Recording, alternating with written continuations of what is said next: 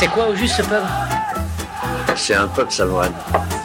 Ça c'est quoi C'est un cocktail. Vous avez demandé deux cocktails Non. Je t'ai demandé de me servir quelque chose de frais. Vous voulez une bière Allez au pub. Faites couler la bière Ces hommes sont assoiffés Viens dehors. Fais ta note d'abord. Je paierai plus tard. T'en seras plus capable. Ouais, je suis mort de rire, mais je vais te défoncer la gueule. Tu veux que je le fasse ici ou dehors? Alors c'est ça ton truc. Tu arrives dans un bar, tu délites d'obscurs passages de quelques bouquins et tu prétends que ce sont tes idées à toi. Et tu fais tout ça juste pour impressionner une fille et embarrasser mon ami Bienvenue Prends un tabouret et pose-toi, tu es au Ciné du Commerce, un podcast où on parle de ciné au comptoir avec une suce qu'on a payée avec la petite monnaie. Je suis Xad et je suis accompagné de celui avec qui j'aime trinquer, Quentin. Salut Quentin Salut Xad, salut tout le monde. Sixième épisode, six mois sans faute, bravo à nous. On assure Oui. au lever de coude. Mm. Au moins au lever de coude. quoi. Il y en a un qui pousse plus l'autre. hein. Sans doute. Toi qui me cours après pour savoir quand est-ce qu'on enregistre surtout. C'est exactement ça. quand est-ce qu'on enregistre En même temps, il y a tellement de news en ce moment que je me dis, euh, oh là là, ça va encore durer 3 heures quoi. Ça va durer 3 heures. Euh, donc moi je te rappelle encore le principe de l'émission, mais toi tu le sais parce que quand tu viens t'asseoir avec nous au comptoir, tu sais. Un dossier, ciné de télé, des actualités autour du 7e art, de quoi s'en pour lécher les bobines. Qu'est-ce qu'on boit ce soir? Bah, Pour fêter ça, on va se coller une tournée. Mais d'abord, qu'est-ce qu'on boit? Je propose une formule bien connue, un verre acheté, un verre offert. Toi, sur le tabouret qui est près de nous, t'as lu la vignette, donc tu pensais peut-être qu'on allait te fournir ton plus. Bah non, t'auras pas. Voilà. Avec Quentin, on va parler des duos improbables dans les séries et les films policiers. D'abord, on parle de séries, parce que c'était le thème euh, plus ou moins euh, le, plus facile à traiter dans un premier temps, parce que le cinéma, il y en a plein. Mais on va parler ciné aussi, parce que c'est mieux et c'est plus fast. Donc chacun va se répartir un peu euh, les sujets. Mais on a évité le, tu sais, d'en faire une thèse. Genre les duos improbables dans les séries policières dans les vallées de la Loire sur la première chaîne au XXe siècle, par exemple. Tu vois. Ça marcherait bien. ça marcherait toujours- bien, oui. comme toujours, au diable la morale, on ouvre le sujet et on ne sera pas exhaustif. Et ça peut te faire quoi hein? Qu'est-ce que ça peut te faire? T'en fous? Bon. Alors, est-ce que ça te va comme résumé de notre sujet du jour? Ça va. Ça va Sachant que moi, je vais me focaliser essentiellement sur les films parce qu'on va dire que. Que t'es trop C'est jeune pour avoir vu la plupart des séries dont je vais parler. Exactement, et puis c'est pas vraiment mon. Bah, toi aussi, arrête tes conneries, il y en a pas beaucoup de, de différence, hein. Mais euh, non, mais même, c'est pas le genre qui m'affectionne le plus. euh, série télé euh, policier, on va dire. C'est tellement le même truc. Bah justement, c'est un peu le sujet. C'était de se dire, en fait, aujourd'hui, on voit, euh, il y a eu toute une vague dans les années 2000-2010.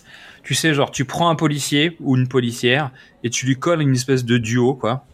Peu importe, tu sais c'est quasiment la même série et ça. C'est pas tout le temps ça en fait, c'est pas ça. C'est que pour euh, dans le c'est 2000-2010 et il y a un eu- ouais on va dire que c'est vraiment 2000 et il y a eu une petite recrudescence mais ça a pas marché. C'est que pour raconter une histoire et créer une nouvelle série, ce qu'ils choisissent de faire c'est toujours des flics. Oui, bah oui. Mais Le- parce que le- ils collent n'importe quel thème derrière, que ça soit une histoire d'amour, que ce soit euh, de la SF, du euh, de même non bah il y a pas vraiment d'horreur. Mais même le truc euh, complètement, Bah si, il y a de l'horreur, euh, ouais, mais on le va- truc complètement reparler, lambda, hein. c'est on va raconter des histoires de crimes. Regarde Lucifer par exemple. Eh ben, c'est un flic. Mais tu vois, c'est l'avantage, c'est qu'en fait, les gens aiment bien le policier. Donc ça, c'est c'est un fondamental. hein. Euh, et ensuite, tu associes un duo. Donc un duo qui, par essence, n'a pas de rapport et ne devrait pas travailler ensemble, mais ils arrivent à travailler ensemble. Et ensuite, tu décales le personnage. Donc tu décales le flic, tu décales le machin, et en fait, t'inventes 400 euh, scénarios différents qui sont Ouais, fondamentalement la même série tout le temps. hein. C'est Exactement. C'est comme dans les. Stargate. euh, Dans les Stargate, il y a toujours un épisode de Exactement. flashback. euh, Ouais, c'est la construction des temps. épisodes, euh, l'épisode de Thanksgiving. Oui. Et bien L'épisode best-of, ça c'est vraiment années 90. L'épisode best-of dans chacune des séries. Il y a toujours un épisode de la saison. Je crois que le mieux, c'était dans quelle série qu'ils avaient fait ça? C'est dans la série, tu sais, Clerks. Où en Oui. fait, t'es genre au premier épisode et le mec il se retrouve coincé dans un lieu et il dit Ouais, c'est le moment de se rappeler des bons moments de la série. Mm. Sauf qu'en fait, il y en a pas parce que la série vient de commencer. Ouais. Voilà. Et je trouvais ça très bon parce que c'est typiquement voilà le, le, le méta de, de la situation. Bref, euh, si je dois chercher les origines, en tout cas, on n'a pas cherché longtemps. Euh, je pense, voilà, ça veut pas dire que j'ai raison, je pense que un des, des trucs fondamentaux, c'est Sherlock Holmes. Sherlock et Watson, donc 1892 à peu près. Un détective avec un médecin, ancien militaire, bah tu vois. Duo Ouais, ouais. improbable qui devrait pas fonctionner, et pourtant, l'un apporte l'autre, c'est le rebond, euh, il donne parfois un angle un peu différent, et ça crée euh, une bromance et plein d'autres choses derrière, mais je dirais qu'en littérature, c'est le premier auquel j'ai pensé. Alors, je dis pas que c'est le, le premier, mais c'est le premier auquel j'ai pensé en réfléchissant à ce sujet. Évidemment, il y a toutes les adaptations de Sherlock rentrent en considération dans les films ou dans les Libre de séries. hein, droit, libre de droit. mais à chaque fois, il y a forcément des duos. Et même comme ça, ils arrivent à te twister le truc. C'est-à-dire que Sherlock est, ils sont à l'époque, ils sont pas à l'époque. Sherlock c'est un homme, euh, Sherlock c'est une femme, Watson c'est un homme, Watson c'est une femme. Peu importe, tu vois. Mm. Voir euh, Watson c'est un extraterrestre ou euh, un chien et ça marche quoi. Et Watson, c'est Doctor Who.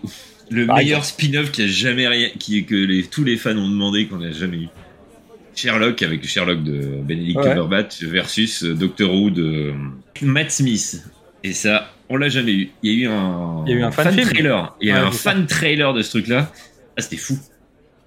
Et Ah, moi, ça aurait pu pousser au paroxysme Bah oui. du duo improbable. Alors, chez les anglo-saxons, il y a pas mal de trucs avant en espèce de routine. C'est-à-dire que euh, là, vraiment, on va parler de séries qui finalement, vraiment, leurs concepts individuels sont devenus des, entre guillemets, des mythes dans leur domaine, plus ou moins. hein. En tout cas, il y a des trucs bien marqués de l'époque. Donc, le premier auquel j'ai pensé, c'est Chapeau melon et bottes de cuir en 1961. Donc, je parle du, la première, mais en fait, euh, le concept de Chapeau melon et bottes de cuir a, duré. Même si sur la dernière série, les New Avengers, ils sont trois, ils sont plus que deux. Mais c'est John Steed, donc euh, l'homme anglais, euh, l'agent secret et la femme d'action qui vient. Alors, dans les premières saisons, et John Steed et sa comparse se battent. Et dans les séries plus tardives, en fait, John Steed regarde sa comparse se battre, plus ou moins, quoi. Et ça, c'était nouveau. C'était la liberté de la femme. Il y avait un côté un peu glamour, euh, London style et tout ça. C'était cool. Et C'est si. Bah oui, c'est Patsy, Et oui. notamment. C'est pas que Bah Patsy, oui. mais c'est Patsy, notamment. Mais non, mais voilà, mais pour moi, c'est pas si. Donc ensuite, on passe aux États-Unis. Donc les premiers Oui. agents de la CIA, les Mystères de l'Ouest en 1965, donc la série Ah merde, je 1965. pensais que tu parlais de Will Smith. bah non, justement, c'est pas Will Smith. Donc c'est le premier nerd avec euh, le premier agent euh, des services secrets américains, quoi.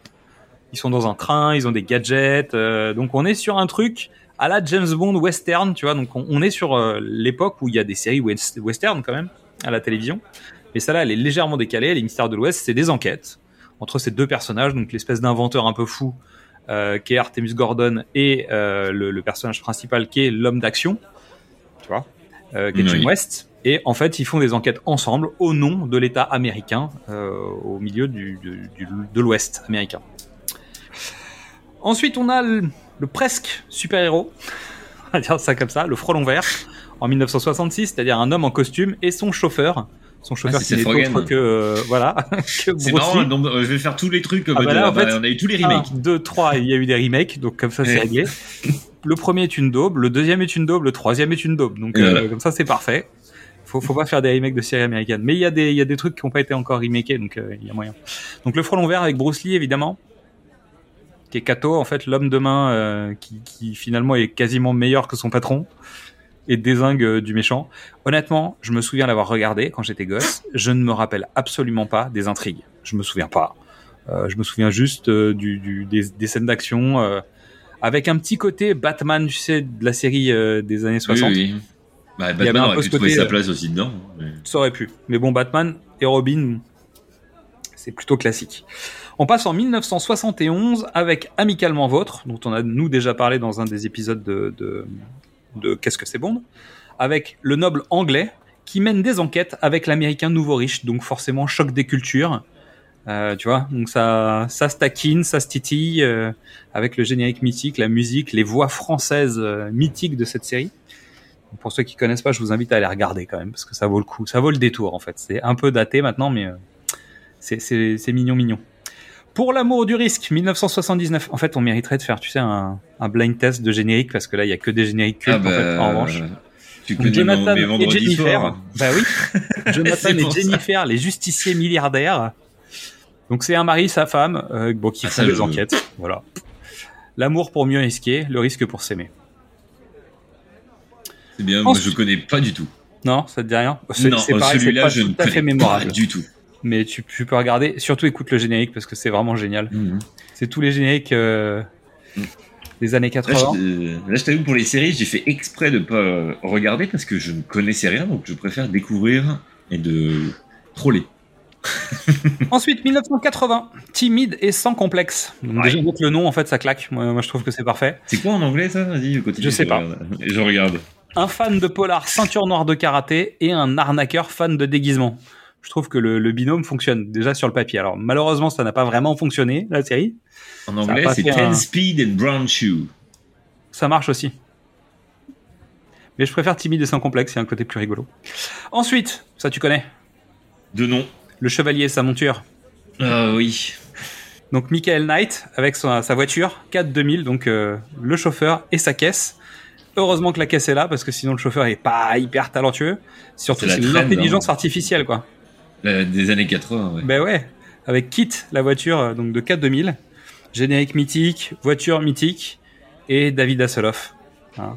Le Voilà. début, les débuts de David Hasselhoff et le, le début de la gloire euh, pour lui. Ensuite, petite série tout à fait méconnue, je le dis hein, vraiment. Je Ah, pense ouais, que ouais, personne connaît ce truc. Moi, je la plein de gens connais oublié. parce que JDG en a fait un dossier Ah, euh, il y a un ça. mois sur ça. Merde. en fait, euh, je- on ne cherche pas la, la programmation du JDG, en promis, parce que ça fait Mais deux c'est un fois truc de fou, hein, à chaque fois. Donc, 1983, Ottoman, donc le flic et l'objet informatique, parce qu'en fait, c'est pas un cyborg, c'est pas un, c'est pas un personnage virtuel, il est réel, il, est, il existe dans le monde. Euh, il est, comment dire, il est matériel, mais il est informatique. C'est cyberpunk avant l'air en fait, parce qu'il est augmenté, Ouais. c'est un homme augmenté. Je crois qu'il existe même pas, c'est un, objet informatique. Ah mais il me semblait que c'était un homme augmenté moi. Non, non, non, c'est un truc qui est généré par un ordinateur. Et il a un petit compagnon qui s'appelle Cursor, donc qui, comme son nom l'indique, est un pixel en fait. hein. Et Cursor dessine des véhicules pour que Ottoman puisse utiliser l'hélicoptère, la voiture, le machin. Et tout ça en mode néon fluo, tu sais. Hmm. Avec un petit clin d'œil, une série télé pour les, les plus anciens qui s'appelle Captain Power Ah, et les soldats du futur. Oh en fait, quand tu quand étais gamin, tu, tu achetais les jouets Captain Power et les Soldats du Futur, qui était une série euh, méga cheap. Il y avait des zones réflectives, tu sais, sur les sur les personnages dans la série, et en fait, tu pouvais tirer dessus avec ton ton vaisseau spatial que tu avais chez toi. Waouh. Je sais pas si ça a marché parce que j'ai jamais eu ça, mais euh, en tout cas, il y avait il y avait ce concept-là. Donc, Captain Power et les Soldats du Futur. Euh, ensuite, les deux font la paire. Donc, les deux font la paire. Qu'est-ce que c'est? C'est un agent de la CIA et une femme au foyer. Ah tiens. Voilà. Lies. rigolo, euh, tu vois, avec la maman qui doit faire les sandwichs des gamins le matin, mais qui interagit euh, quand même avec un agent la- de- du En FBI. anglais c'est Scarecrow and Mrs. King. Et c'était C'est son nom de sympathique. code. Voilà, c'était sympathique. Pas une grande série, tu vois. Il y avait un petit côté. euh, En fait, je sais pas s'il y avait une romance réellement derrière ce truc, parce que je m'en souviens pas. Aucune idée. Donc 1983 aussi comme Ottoman. Donc ensuite autre série en 1983. 83 produisait beaucoup de séries. hein.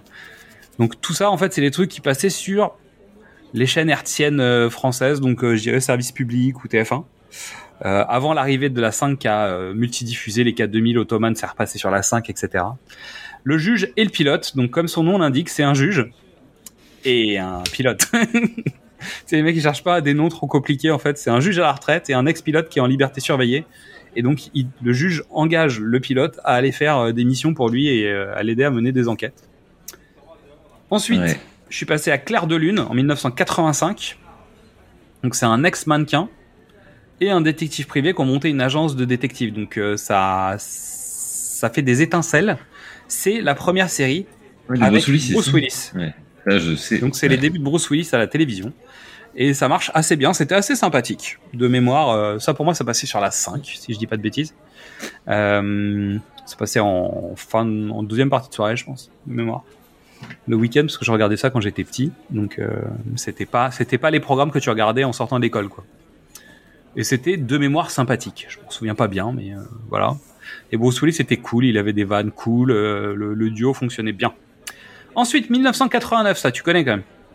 Parce que j'ai regardé, oui je connais bien sûr, mais j'ai regardé euh, le remake, un bout du remake, mais c'était nul à chier. Code Quantum, donc le scientifique, Sam Beckett, et son voyageur euh, holographique du du futur. bah, le voyageur du futur, quoi. Voilà. Donc c'était euh, son comparse qui apparaissait tel un hologramme. euh, et en fait, c'est le duo. Alors, c'est un duo, ils font pas vraiment des enquêtes. C'est là où on tire un peu sur le fil, tu vois. Hmm. Ils résolvaient des problèmes. Voilà. Mais c'était pas vraiment des enquêtes. Ils devaient faire des enquêtes pour trouver euh, quels étaient leurs enjeux euh, dans cet écosystème au moment où ils débarquaient. Mais une série très cool, en fait. Avec un remake qui a été catastrophique. Je sais même pas s'il a été renouvelé. Je sais pas. Je sais pas, mais c'est pas très grave. Ouais, non, mais. Tant pis. Moi, j'ai voulu essayer. C'est bien. Faut être curieux dans la vie. Ah bah, On va en 1900. parler tout à l'heure, un de mes essais. hein. Bah oui. 1993. Culte. Ah bon? Une Je connais série pas. Un qui croit et une qui s'y refuse.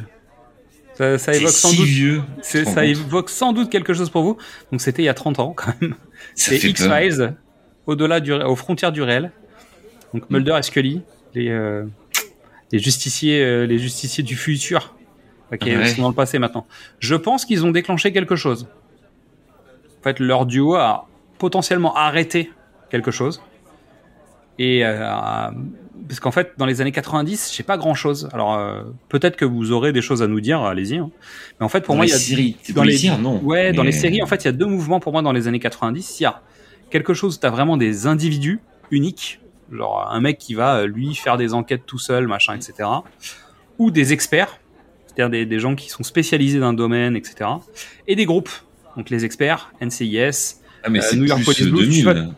On, on est dans les années 90, donc c'est plutôt euh, deuxième partie des années 90. Ouais, ouais. Mais New York Police Blues, c'est plutôt début des années 90 quand même dans l'ensemble. Mais tu vas avoir en fait des groupes de personnes qui vont travailler ensemble.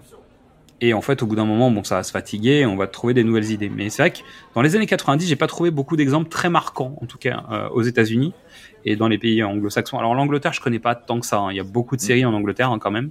Mais même en général, euh, c'est l'année, c'est les années 90, c'est plutôt les années des ensembles aussi, c'est pour ça. Hein. T'as tous les Friends, t'as tous les Seinfeld, Hmm. t'as toutes les séries, euh, zut, euh, tout le monde, euh, Everybody Loves Raymond, il y en a Ouais, plein. c'est toutes avoir les séries que j'ai des, découvertes. tu vas avoir des vrais détectives, tu vas avoir des vrais policiers, tu vas avoir des vrais mais il y a moins de policiers justement. Il y a moins Ouais, de tu vas avoir des policiers. policiers, mais en fait, ils vont travailler entre policiers.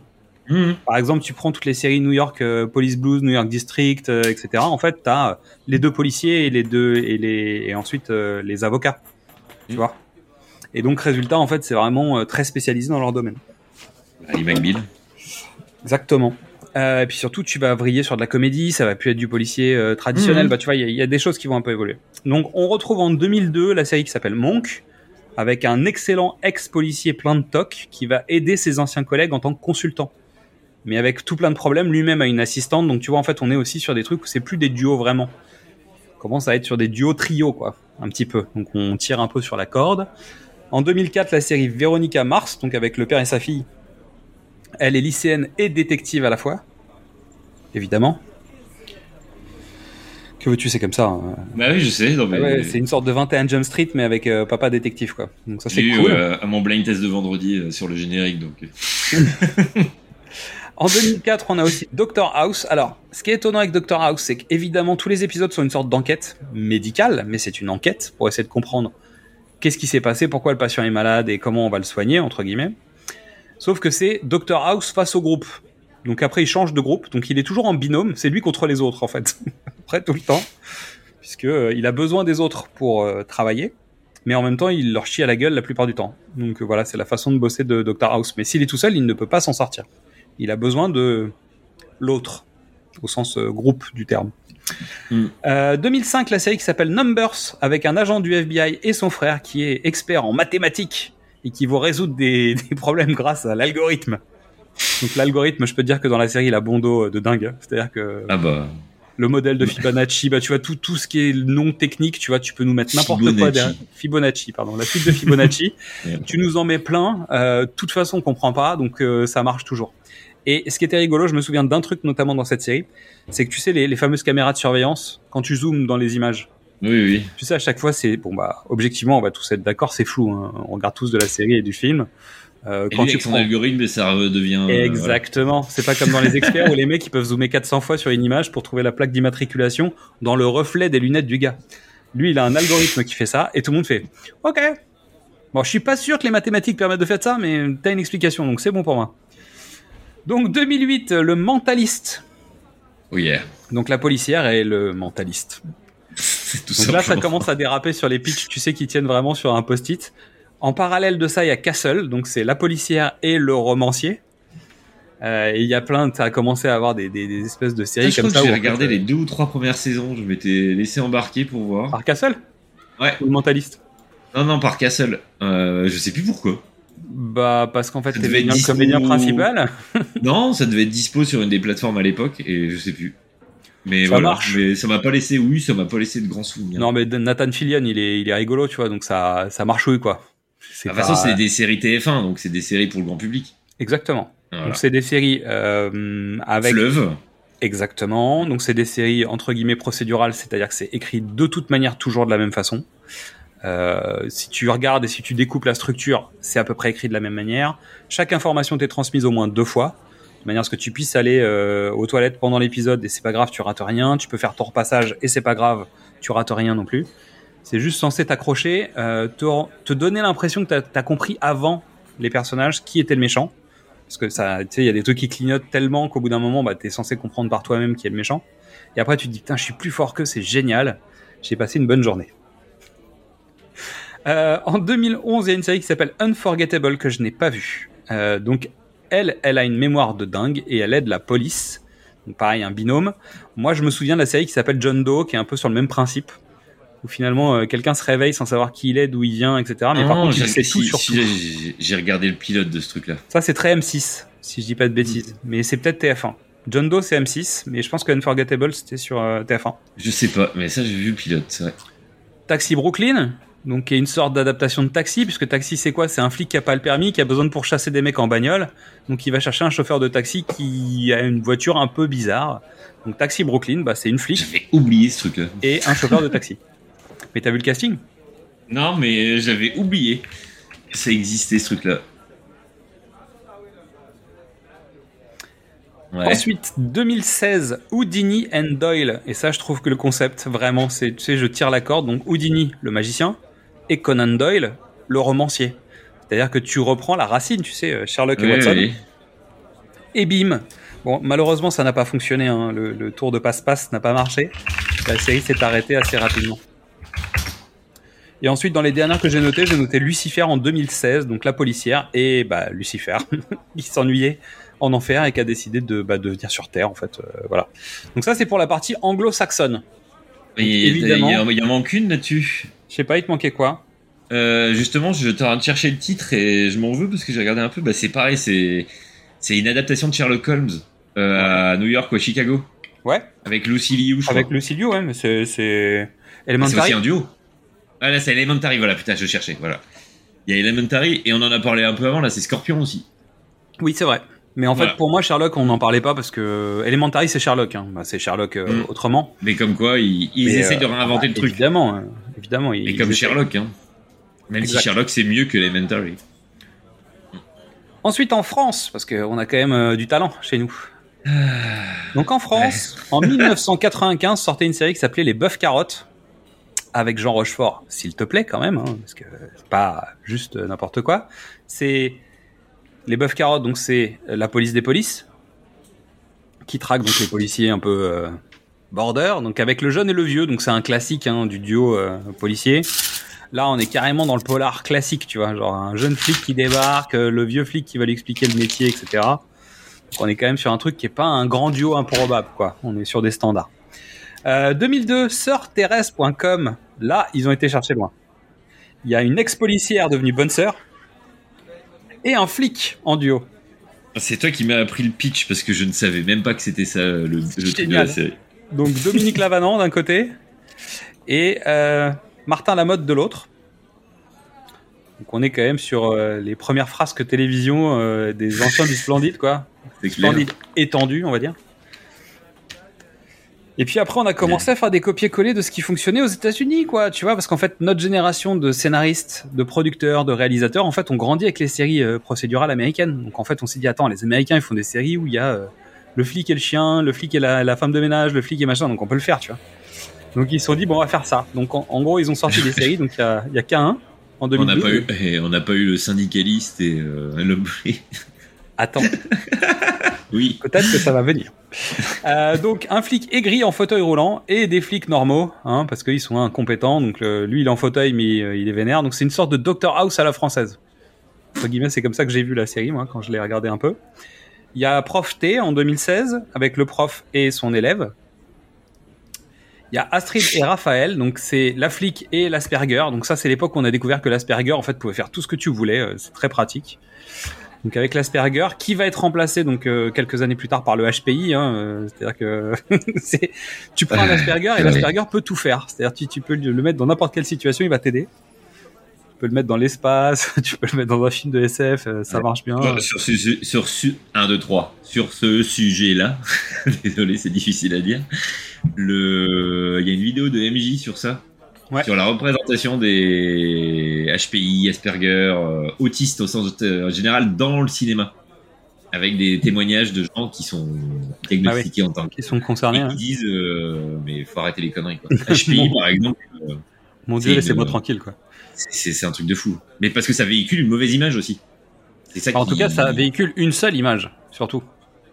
C'est-à-dire que ça, et ça montre HPI, pas. euh, surtout que HPI, c'est le truc de, de toutes les mamans de 40 ans en ce moment. Euh, je suis HPI, euh, je suis HPE, genre de conneries. Euh, Donc, euh, Et d'ailleurs, oui, euh, dans les news, on va en parler, mais on peut en parler maintenant. Elle, elle gagne combien? Audrey Je sais Fleurot pas, j'ai pas, j'ai pas regardé, euh, j'ai pas regardé son salaire. C'est juste qu'en fait, il y a une news qui a, qui a balancé son salaire, donc euh, je, je- ça m'intéresse pas, donc j'ai pas été voir. Et, et surtout, en fait, euh, je crois qu'elle a un peu balancé sur la, la version américaine qui arrivait, en fait. Qu'il faut un remake américain. Euh, bah, évidemment, ce qui est rigolo, c'est que maintenant, en fait, les Américains, nous, on leur a piqué leur concept. On a fait des trucs à notre sauce, hein, parce que je dis pas qu'on a copié les concepts euh, tels quels, juste qu'on a copié, copié la mécanique euh, de réflexion. Et maintenant, ils nous piquent nos séries, quoi. Donc, c'est peut-être pas la peine finalement. Bah, moi, je suis content qu'ils nous piquent, entre guillemets, Bureau des légendes pour voir ce qu'ils vont en faire. Oui, après, on en Ah. avait déjà parlé. La question, Voilà. c'est alors, tout dépend qui va le faire. Tu vois, comment ça va se passer, qui va réaliser, de quoi ils vont parler. Mais on, on sait que le Bureau des légendes, c'est particulier à la France, donc c'est un Oui, peu. mais c'est pour ça, moi, je suis curieux de voir comment ils vont l'adapter. C'est pour ça. Ouais, ouais. Bon, bah moi, j'en ai fini avec les, euh, les séries. Ah, enfin, j'ai pas je fait le pouvoir- tour, tu vois, j'ai pas fait le tour de tout.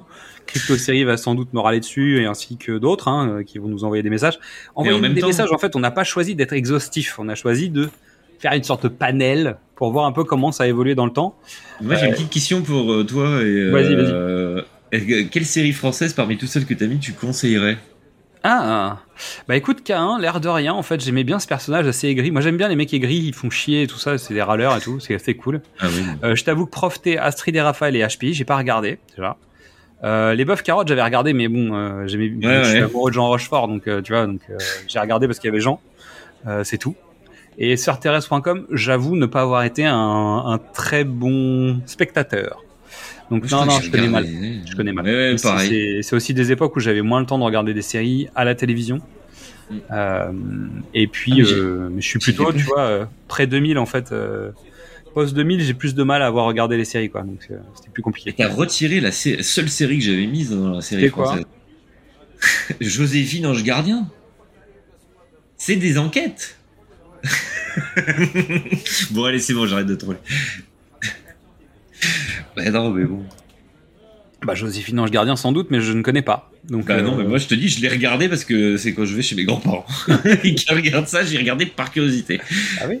Comme ça. quoi, je suis ouvert. Allez, vas-y, lance-toi sur Allez, le au cinéma. Alors, sachant que pour moi, sur le cinéma, je dois avouer un truc, c'est que je pense que les vrais duos, bah, tu sais, le, le buddy movie, tu vois, parce que finalement, au cinéma, c'est un peu ça l'idée. Le duo improbable, c'est ce qui a constitué le buddy movie.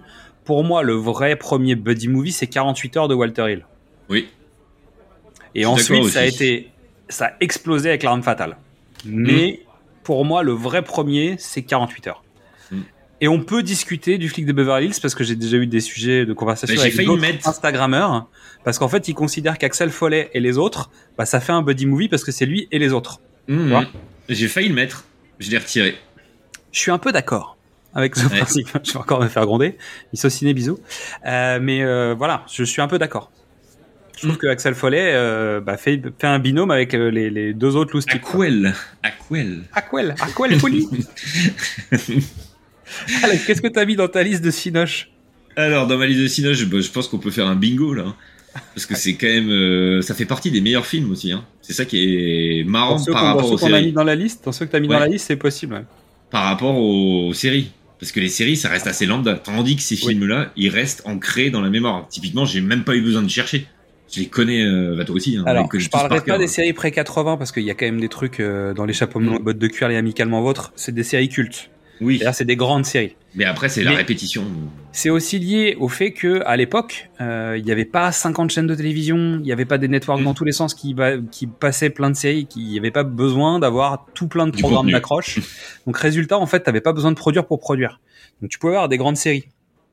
Même si on en a parlé avec Mystery, Amicalement Vôtre par exemple, c'est une série qui a pas tant marché que ça dans les pays d'origine, bah, dans son pays d'origine. Ça a marché en France parce que le doublage a fait le job. C'est-à-dire que les doubleurs se sont appropriés les textes, ont fait ce qu'ils avaient envie de faire. Ils ont rajouté des textes euh, régulièrement euh, qui n'étaient pas dans les dialogues de base.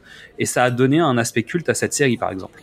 Pas forcément le cas pour le reste, mais euh, c'est des séries qui sont particulières, quoi, qui ont des vécus. Allez, vas-y, je t'écoute. Alors le premier, parce que c'est le premier qui est qui est arrivé sur la liste. On va dire que c'est le silence des agneaux, bien sûr. Hello Clarice. Avec un côté un peu. Comme on l'a dit tout à l'heure, c'est un peu tiré par les cheveux aussi, puisque c'est euh, une agente du C'est FBI qui fait, qui fait un binôme avec un tueur en série qui, est, lui, est coincé en prison.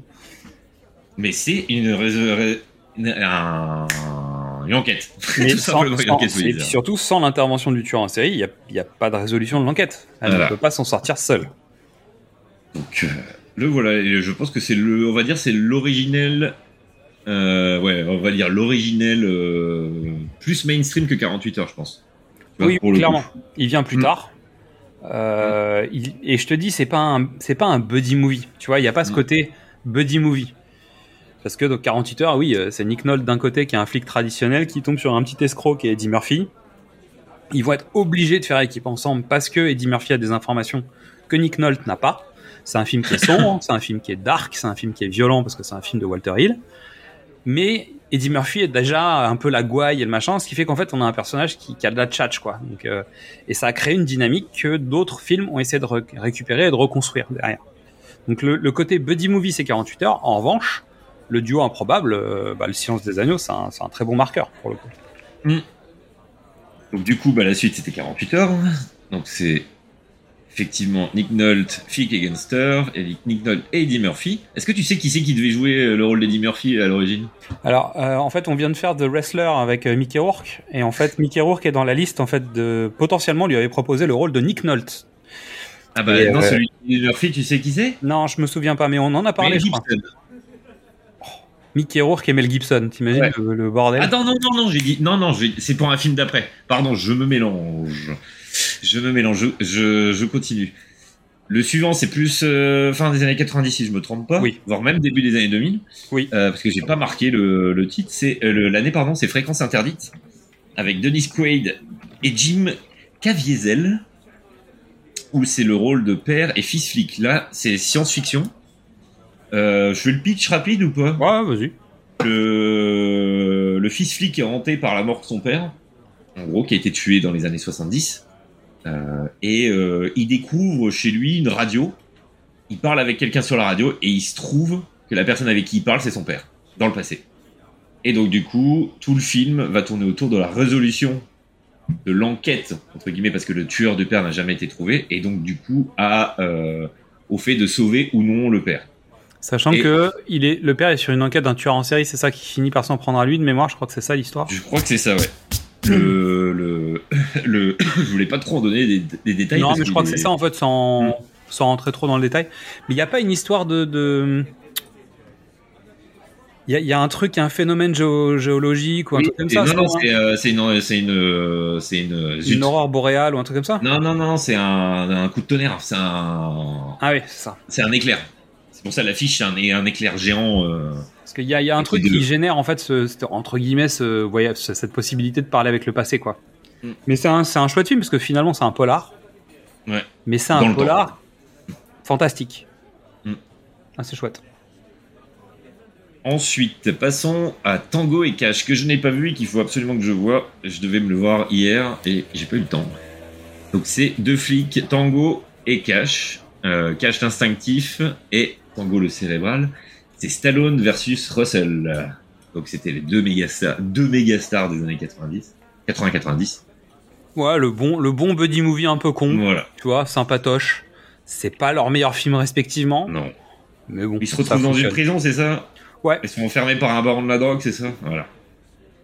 Donc voilà, à voir. Ouais. Ensuite, le un de mes, ouais, c'est un de mes films préférés, je pense.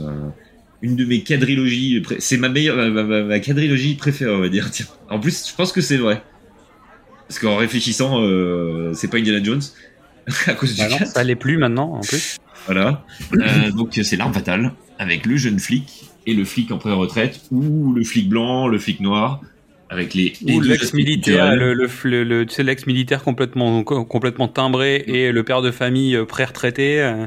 Voilà. Il y a, y a ça, en fait, c'est plus, ce qui est bien, euh, c'est qu'il y a plein de, premier. plein, plein de petits rapports de binôme entre les deux, tu vois. Voilà. C'est genre, y a vraiment, tu peux les mettre en opposition sur beaucoup de choses. Voilà. Ouais, je sais même pas s'il y a besoin d'en rajouter. Et sur surtout, et surtout C'est- derrière ça, c'est un auteur. Parce qu'on va, Oui. on va y revenir. Ouais, voilà, c'est je les enchaîne là, je les C'est enchaîne. Shane Black, surtout, qui est derrière, en fait. Voilà. Et donc du coup, mon erreur de tout à l'heure avec Mel Gibson, c'était le dernier Samaritain. Ah oui, donc Le Mel rôle Gibson, de euh, Wayans, le rôle de Wayans, donc du, gang- du gangster, a été proposé à Mel Gibson. Et Gangster, donc le dernier Samaritain, euh, c'est flic ouais, ouais. versus- avec gang- gangster, et donc le flic c'est Bruce Willis. Alors gangster, ouais, gentiment, parce qu'en fait finalement le mec Ouais, c'est un joueur de football, c'est un joueur de football américain qui prend de la cam, je crois, ou un truc comme ça. ouais, c'est ça, c'est un drug dealer. Donc bon, mais euh, oui, oui. Et puis surtout c'est deux, deux, deux grandes gueules avec des, euh, avec de la gouaille, chacun à leur sauce quoi. Et c'est un film hyper violent aussi. Hyper violent. Ah, c'est encore plus violent. C'est Tony Scott, tu vois. Donc euh, Tony Scott, il est pas connu pour faire dans la dentelle, et c'est du Shane Black. Brut. Après, euh, c'est un film qui a connu pas mal de problèmes de prod, je crois, de mémoire. Mais euh, Mm. et puis surtout les, je crois, il me semble Premier que les rôle comédiens pas. Les comédiens s'entendaient pas bien. Bah tu vois, je crois que le film est un peu problématique. Passons au suivant, qui entre, on va dire, euh, dans la catégorie des films un peu cultes, Tu pour les m'étonnes. trentenaires, euh, dire les quarantenaires. C'est Last Action Hero avec le duo gamin versus flic. Et donc le gamin, euh, je ne sais plus son prénom, désolé, mais le flic c'est Schwarzy. Donc ça c'est film classique, euh, science, bon, on va dire fantastique, Ouais. fantastique, euh, fantastique des années 90, où le flic euh, du monde euh, fictif d'un film vient dans le monde réel et donc du coup euh, fait équipe avec un gamin pour euh, justement se sortir de là et retourner dans son monde. gamin qui lui connaît tous les codes du cinéma et connaît Voilà. tout- tous les tous les tropes en fait euh, du cinéma euh, d'action. Euh, ce qui est rigolo, c'est qu'en fait c'est un film qui, qui fait une sorte de résumé du cinéma d'action, mais il y en a eu d'autres après. Mais le, le côté gamin en fait en duo, c'est un truc qui est très Shane Black. Hmm, oui, On, on retrouvera régulièrement des gamins dans les films de Shane Black. Euh, Il y en a, il y en a un qui arrive Bah, après. notamment euh, avec Iron Man 3, autant, Exactement. faire la transition Ouais. là-dessus. Bah, Iron Man Mais 3, c'est dans une moindre mesure quand même. hein. Parce que Bah, Shane Black, il aime bien les films de Noël. Il aime bien, il aime bien Noël en général, parce que t'as Oui, toujours. mais plus euh, euh, en termes de duo, c'est ça que je voulais dire. Parce que là, dans Iron Man ça 3, revient euh, chez lui. Mais alors, Shane Black, il a aussi écrit une, il a aussi écrit un film qui s'appelle le Monster Squad, où en fait c'est des gamins, genre les Goonies, qui se retrouvent face aux Universal Monsters.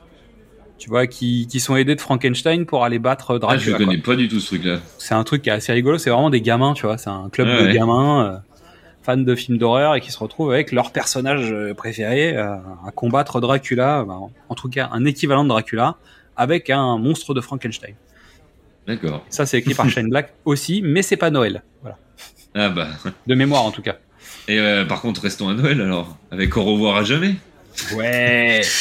Avec euh, déo- euh, duo, pardon, euh, espionne et détective. Sachant que l'espionne, elle sait plus qu'elle est une espionne. voilà, elle est institutrice. Ouais, c'est une mère de famille institutrice qui se Et donc- découvre petit à petit des talents cachés. Bien, bien cachés. Euh, voilà. Et donc, du coup, c'est avec euh, notre ami. euh, Zut. Samuel, Samuel L. Jackson Voilà, Samuel Jackson. Davis. Et Gina Davis, qui c'est un de ses derniers rôles en plus. Parce que elle, après, elle a eu une énorme période de black. Ouais. De black euh, elle, Bah, elle était on malade, va je en crois. parler parce qu'en fait, euh, dans les supports, il y a l'île aux pirates qui sort, donc le Mm. film de Rainy Harlin qui est quasiment son dernier film, parce que Rainy Harlin c'est son mari. Mm. Bon, en tout cas, c'était son mari. Je sais plus si c'est encore ça. Alors, à l'époque, c'est son mari. Film gigantesque de pirates qui fait un flop monumental. Qui a Euh, coûté une couille. Voilà. Donc, euh, bah, malheureusement, ça lui a coûté un bout de sa carrière. quand même. Mais même après, elle était malade, je crois. Parce que j'avais regardé, euh, parce que je me suis rematé, je crois, l'année dernière, Kiss Kiss, euh, bah, Au revoir à jamais. Et j'ai recherché des films d'après d'elle et il n'y avait plus et j'avais regardé pourquoi c'est ça. Tu on en parle beaucoup en ce moment parce qu'elle était dans Beetlejuice à l'origine, évidemment, Voilà. avec Alec Baldwin. Alors, hein. Ensuite, passons à Kiss Kiss Bang Bang. Ça, c'est pour toi parce que moi, je ne l'ai pas vu, je crois, C'est celui-là. vrai? Euh, donc on se retrouve encore chez Shane Black. Donc c'est le retour euh, de Shane Black qui ressuscite deux comédiens. Euh, D'un côté Robert Downey Jr. qui est en pré-retour Si, en fait. Si, si, si, je suis bête, pardon. je vu, mais m'avais pas marqué. côté. Mm. Donc un acteur euh, d'un côté et une sorte de, de détective. C'est con, c'est drôle. Bah il y a, y a un aspect, euh, bah, c'est très Shane Black quoi. Donc si ça vous plaît, euh, c'est un film très mec quand même, euh, avec un petit côté polar noir, euh, mais un peu méta, etc. Donc c'est en fait Shane Black, il est aussi assez fort sur le côté méta en fait dans ses histoires, hein, puisqu'il aime bien faire parler ses personnages, euh, tu sais, avec des voix off ou des trucs comme ça. Euh, Il y a des idées sympas en fait film. C'est pas le meilleur film du monde, mais il y a des idées. il y a Moi, des je me souviens plus, mais je, je l'ai vu, c'est sûr. et dans le même genre, en fait, il y a The Nice Guys, même si j'imagine qu'il est dans ta liste, hein, mais euh, bref. Moi, je l'ai pas vu. J'avais pas envie Black, de le voir. il aime bien, il aime bien créer des duos bizarres, tu vois. Donc en fait, il va toujours chercher des duos pour faire des enquêtes policières. C'est c'est c'est assez standard en fait chez lui. Bah, vas-y, parle de The Nice Guys parce que moi, j'ai pas voulu le voir. Non, mais je j'en dirai pas plus. En fait, euh, Kiss Kiss Bang Bang et The Nice Guys, ça. Mm. Finalement, il y a des mécaniques euh, dans les deux films qui se ressemblent beaucoup. Mm. C'est pas le même comédien et c'est pas le même casting. Là, c'est Russell Crowe et euh, et- et- plus. euh, La La Land euh, et Blade Runner 2049 là. Oui, euh, celui que j'aime pas. Euh, je sais plus comment il Zut, j'ai un énorme trou aussi. moi aussi, ça me parle. Ah zut. C'est, c'est, c'est. Le Ryan Gosling. Ouais. Donc c'est Russell Crowe et Ryan Gosling. Donc c'est pas Val Kilmer et Downey Jr. Mais en fait, il y a des parallèles, il y a des différences, il y a un enfant aussi. Bref, je vous invite à voir les deux. En fait, si vous aimez ce genre d'ambiance, euh, vous serez pas déçus si c'est pas déjà fait. Ensuite, Eh ben, je te laisse l'honneur. Ah. C'est pas ma spécialité, moi, les, Ouais les, les films les films de. de non. Van Damme, ah, c'est dommage. Non. Euh, donc, je voulais parler de double team. Déjà pour le titre, parce que je pense que ça te permettra de rebondir sur le film d'après. Euh, Euh, déjà, donc double team de Hark, euh, avec donc d'un côté Jean-Claude Van Damme et de l'autre côté Dennis Rodman, donc joueur de basket. Le duo est improbable, ça l'est, le film l'est aussi, donc ça fonctionne. Il y a aussi Mickey Rourke dans le film, qu'on en a parlé il y a pas longtemps avec euh, Mystery. Et de l'autre côté, en fait, il y a tous les films de Jean-Claude Van Damme avec lui-même, c'est-à-dire que régulièrement Jean-Claude est le double de lui-même. Parce que son frère est démoniaque, euh, c'est des jumeaux qui ont été séparés à la naissance, l'un devenu flic, l'autre est devenu truand, ou le mec est gentil, il a rien demandé à personne et son frère euh, caché est un espion international. Bref, Jean-Claude avec lui-même, c'est un standard. ouais, donc, Time Cop. voilà. Ah mais là, c'est Jean-Claude avec lui jeune. Bah oui, mais ça marche en plus. Voilà, en gros. Ensuite, en passant de Time Cop à double détente, donc là, au cœur des- de la guerre froide, euh, donc c'est euh, le flic communiste avec le flic américain. New-Yorkais, tu vois. New-Yorkais. Et Bellucci. Bah, Pour le coup, ouais, fin des années 80. Bellucci en mode détente, détente. Donc euh, vraiment. Bellucci, hein, pas John Bellucci. Ouais, Si, t'es déjà mort, le pauvre. bah oui. Et donc, du coup, bah, bah, celui-là, celui-là, je l'ai découvert il y a 3-4 ans, je crois. C'est sympa. Pré-Covid, ouais. C'est euh, c'est marrant le, la capsule temporelle euh, sur ce moment-là avec euh, le regard là de l'époque. C'est- Bah, pour moi, en fait, c'est la réponse, entre guillemets, c'est la, c'est la réponse de Tango et Cash. C'est-à-dire que, tu vois, Mm. on- c'est l'époque où Schwarzenegger et Stallone, en fait, se tirent la bourre. L'un sort un film, l'autre va faire la même chose. Il y en a un qui fait une comédie, l'autre va faire une comédie, bah, tu vois. Et finalement, en fait, euh, Tango et Cash d'un côté et Double Détente, pour moi, c'est la période où vraiment les uns se répondent, quoi. Sur les, euh, en tout cas, les Mm. deux films, pour moi, se répondent pas mal. Ensuite, passons fin des 90, je crois, celui-là. Euh, c'est Bonne Collector. Avec le duo criminologue paralysé et flic actif. Hmm. Donc, le criminologue, c'est notre ami Denzel Washington. Mhm. Et la flic, c'est. Angelina euh, Jolie. C'est bien Angelina Jolie, parce que je Ouais. confonds toujours avec un autre qui est dans le même. Je crois que c'est la même série de, de films, en fait. Tu confonds pas avec la masque de l'araignée ou un truc Il comme y a ça, ça. Euh, on a déjà eu la discussion là. Il me semble Ouais. que c'est le même perso en fait. Alors ça Il peut fait être, évoluer. en fait, c'est quasiment la même époque, je crois déjà, euh, mais c'est Morgan Freeman d'un côté avec euh, Ashley Judd, je crois. Voilà, ça. c'est pour ça qu'à chaque fois, et en plus c'est marrant parce que c'est toujours, ils ont, ils ont la même gueule. Les deux filles ont la même gueule. Ouais, il y, y a un truc. Tu regardes, je vois ce que tu veux dire. Hmm. Sachant que là, dans le deuxième, il, y a une enquête, mais qui est plus traditionnelle pour le coup, parce que je crois que les deux sont vraiment flics euh, de manière plus Hmm. classique. La bonne collector, c'est Denzel qui reste dans son lit. euh, euh, et il cherche euh, le, le tueur qui est genre qui, se fait appeler Casanova ou un truc comme ça. Et je ne vous dirai pas qui c'est. Ensuite, The Classical des années 90. euh, Celui qu'on a regardé quand on s'est vu euh, pour ton anniv en fait finalement. Exactement comme des héros. The Rock avec le duo prisonnier espion et euh, agent du FBI pas du tout terrain. Ah Voilà. Donc, La- Nicolas L'agence Cage l'agence et Sean scientifique du. FBI versus euh, le- l'ex euh, MI6 euh, James Bond Voilà. dans Avec Alcatraz. Alcatraz. Voilà. Tout On va reparler d'Alcatraz normalement ce soir. Bah, Aujourd'hui, dans l'épisode du jour, on va reparler d'Alcatraz. Mon Dieu. Eh ouais. Ensuite, passons encore à un classique Demolition Man. Yes. Euh, Sandra Bullock et Stallone avec le duo, on va dire le old cop du passé Ouais. et le new cop du futur. D'autres méthodes, d'autres mœurs. Qui détonne exactement euh, dans un futur dystopique. C'est toujours intéressant de voir le, le petit le petit regard des années 90 sur le futur. Mais il y a des trucs qui. Il y a des trucs qui, qui fonctionnent. Ah bah oui. Il y avait, il y avait des hein. belles idées quand même. Hein. Mm. L'air de rien. Ensuite, euh, passons du côté de l'autre côté de la Manche avec nos amis de Hot Fuzz. Bon, on en a parlé, il y a un très très long épisode sur le sujet. Donc, euh, Voilà, donc flic taré versus flic bouseux. en gros, bon, Ouais. j'en dis pas plus. Die Hard 3. Premier duo d'ailleurs. Pour la, la pour Die Hard, série. oui. Après, il y a. Comment dire Il y avait quand même, tu sais, Powell, sais, le, le flic oui, oui. black qui était Mais- là, en fait, euh, dans les autres. Mais c'est vrai que c'est le vrai premier duo. euh, c'est c'est Mm. la dynamique change complètement avec ce Die Hard 3. Voilà, Et après, avec Samuel. Jackson. Die Hard 4, Bruce Die Hard Willis. 5 euh, ont réinstitué Mm. le duo à chaque fois. Mais euh, c'est vrai que c'est le premier. Puis pas n'importe quel passant, c'est c'est Zeus, quoi. Voilà. Zeus.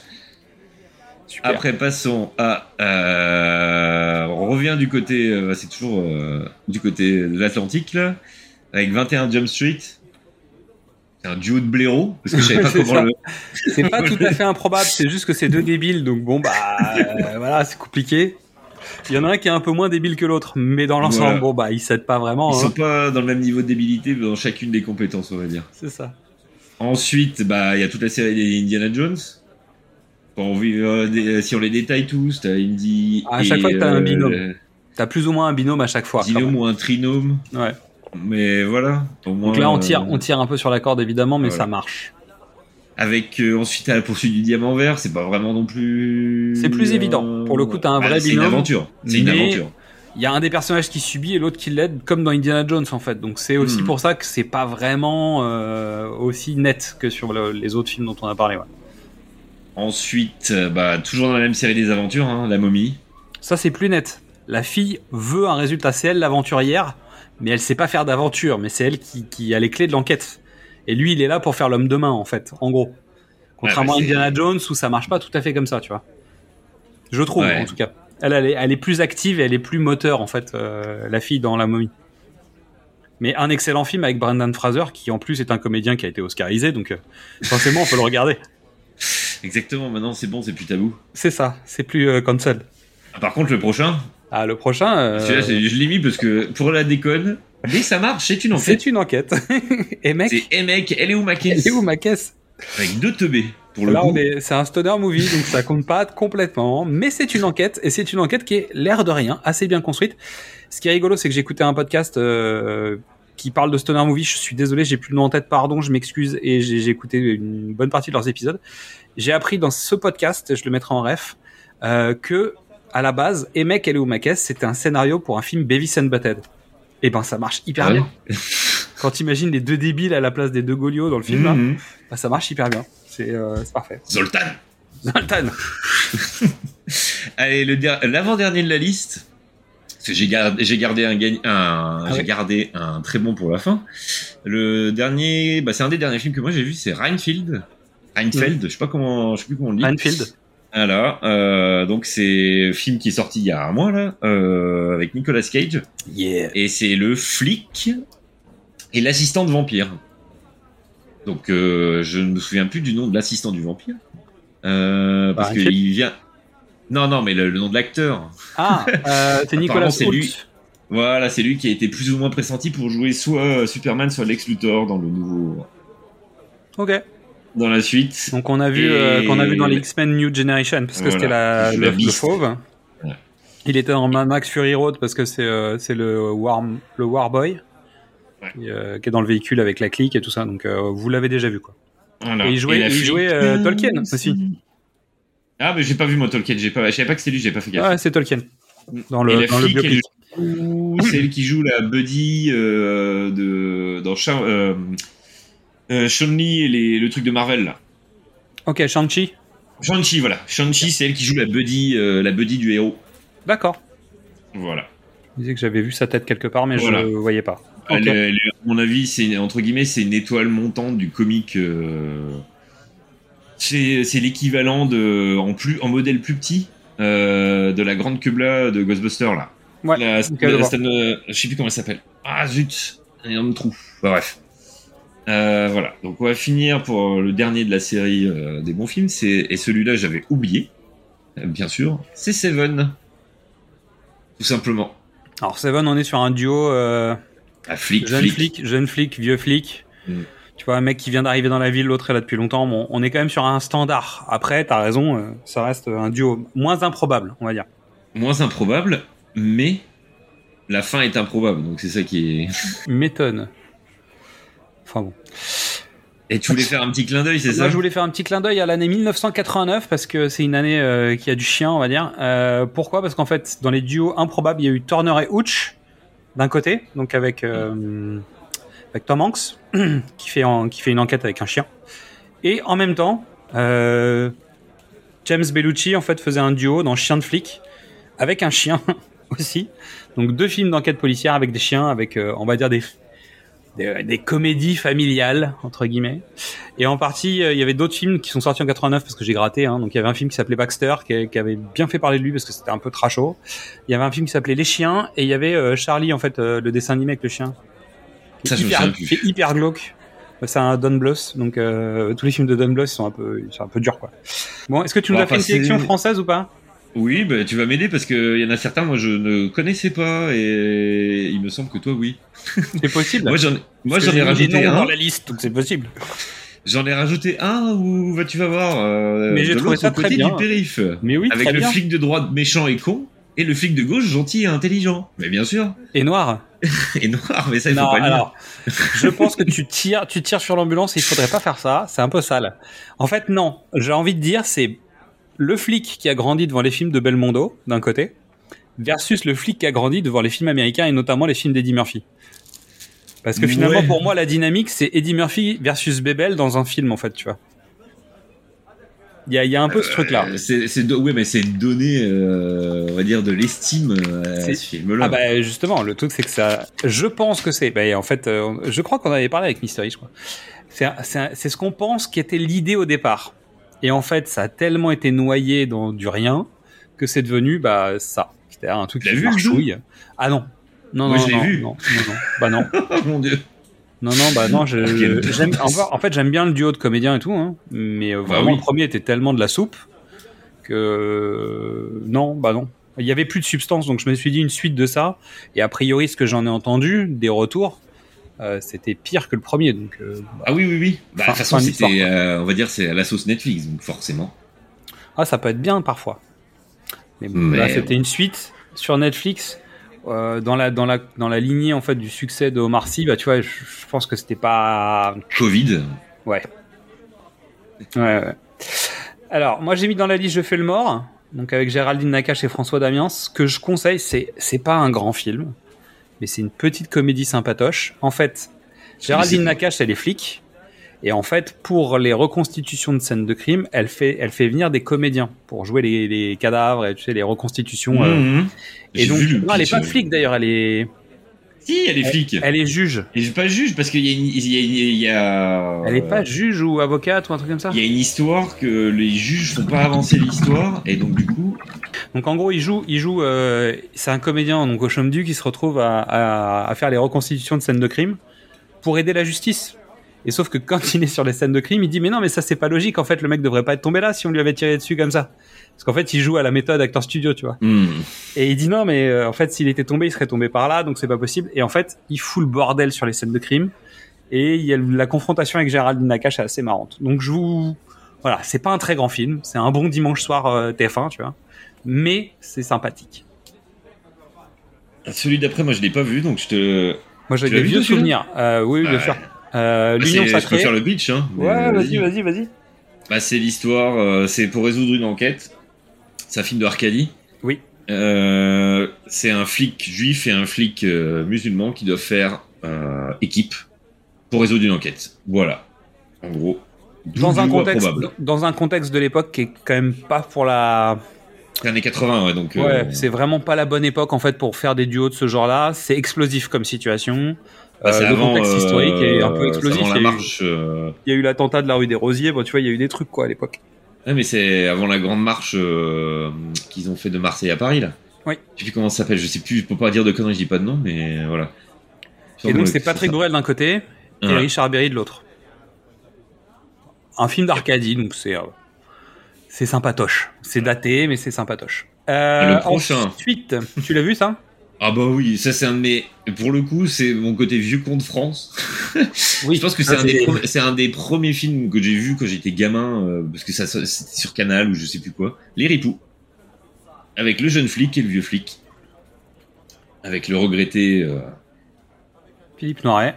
Euh, Philippe Noiret, oui, dire, me et, euh, Et le, le pas regretté, euh, Et le pas regretté, Terry Thierry Lhermitte. dont on va reparler tout à l'heure. Mm. Un truc à son sujet.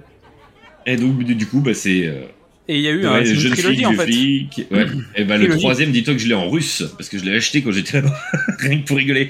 C'est un des films, un des films cultes là-bas, les ripoux. C'est marrant. Hein C'est trop marrant. Ouais. Je les ai tous en russe. Je les ai tous en russe. Les ripoux ils connaissent bien aussi. Donc, euh, donc voilà, mais ouais, c'est, c'est, bon, un film des années 80 français, hein. Ouais.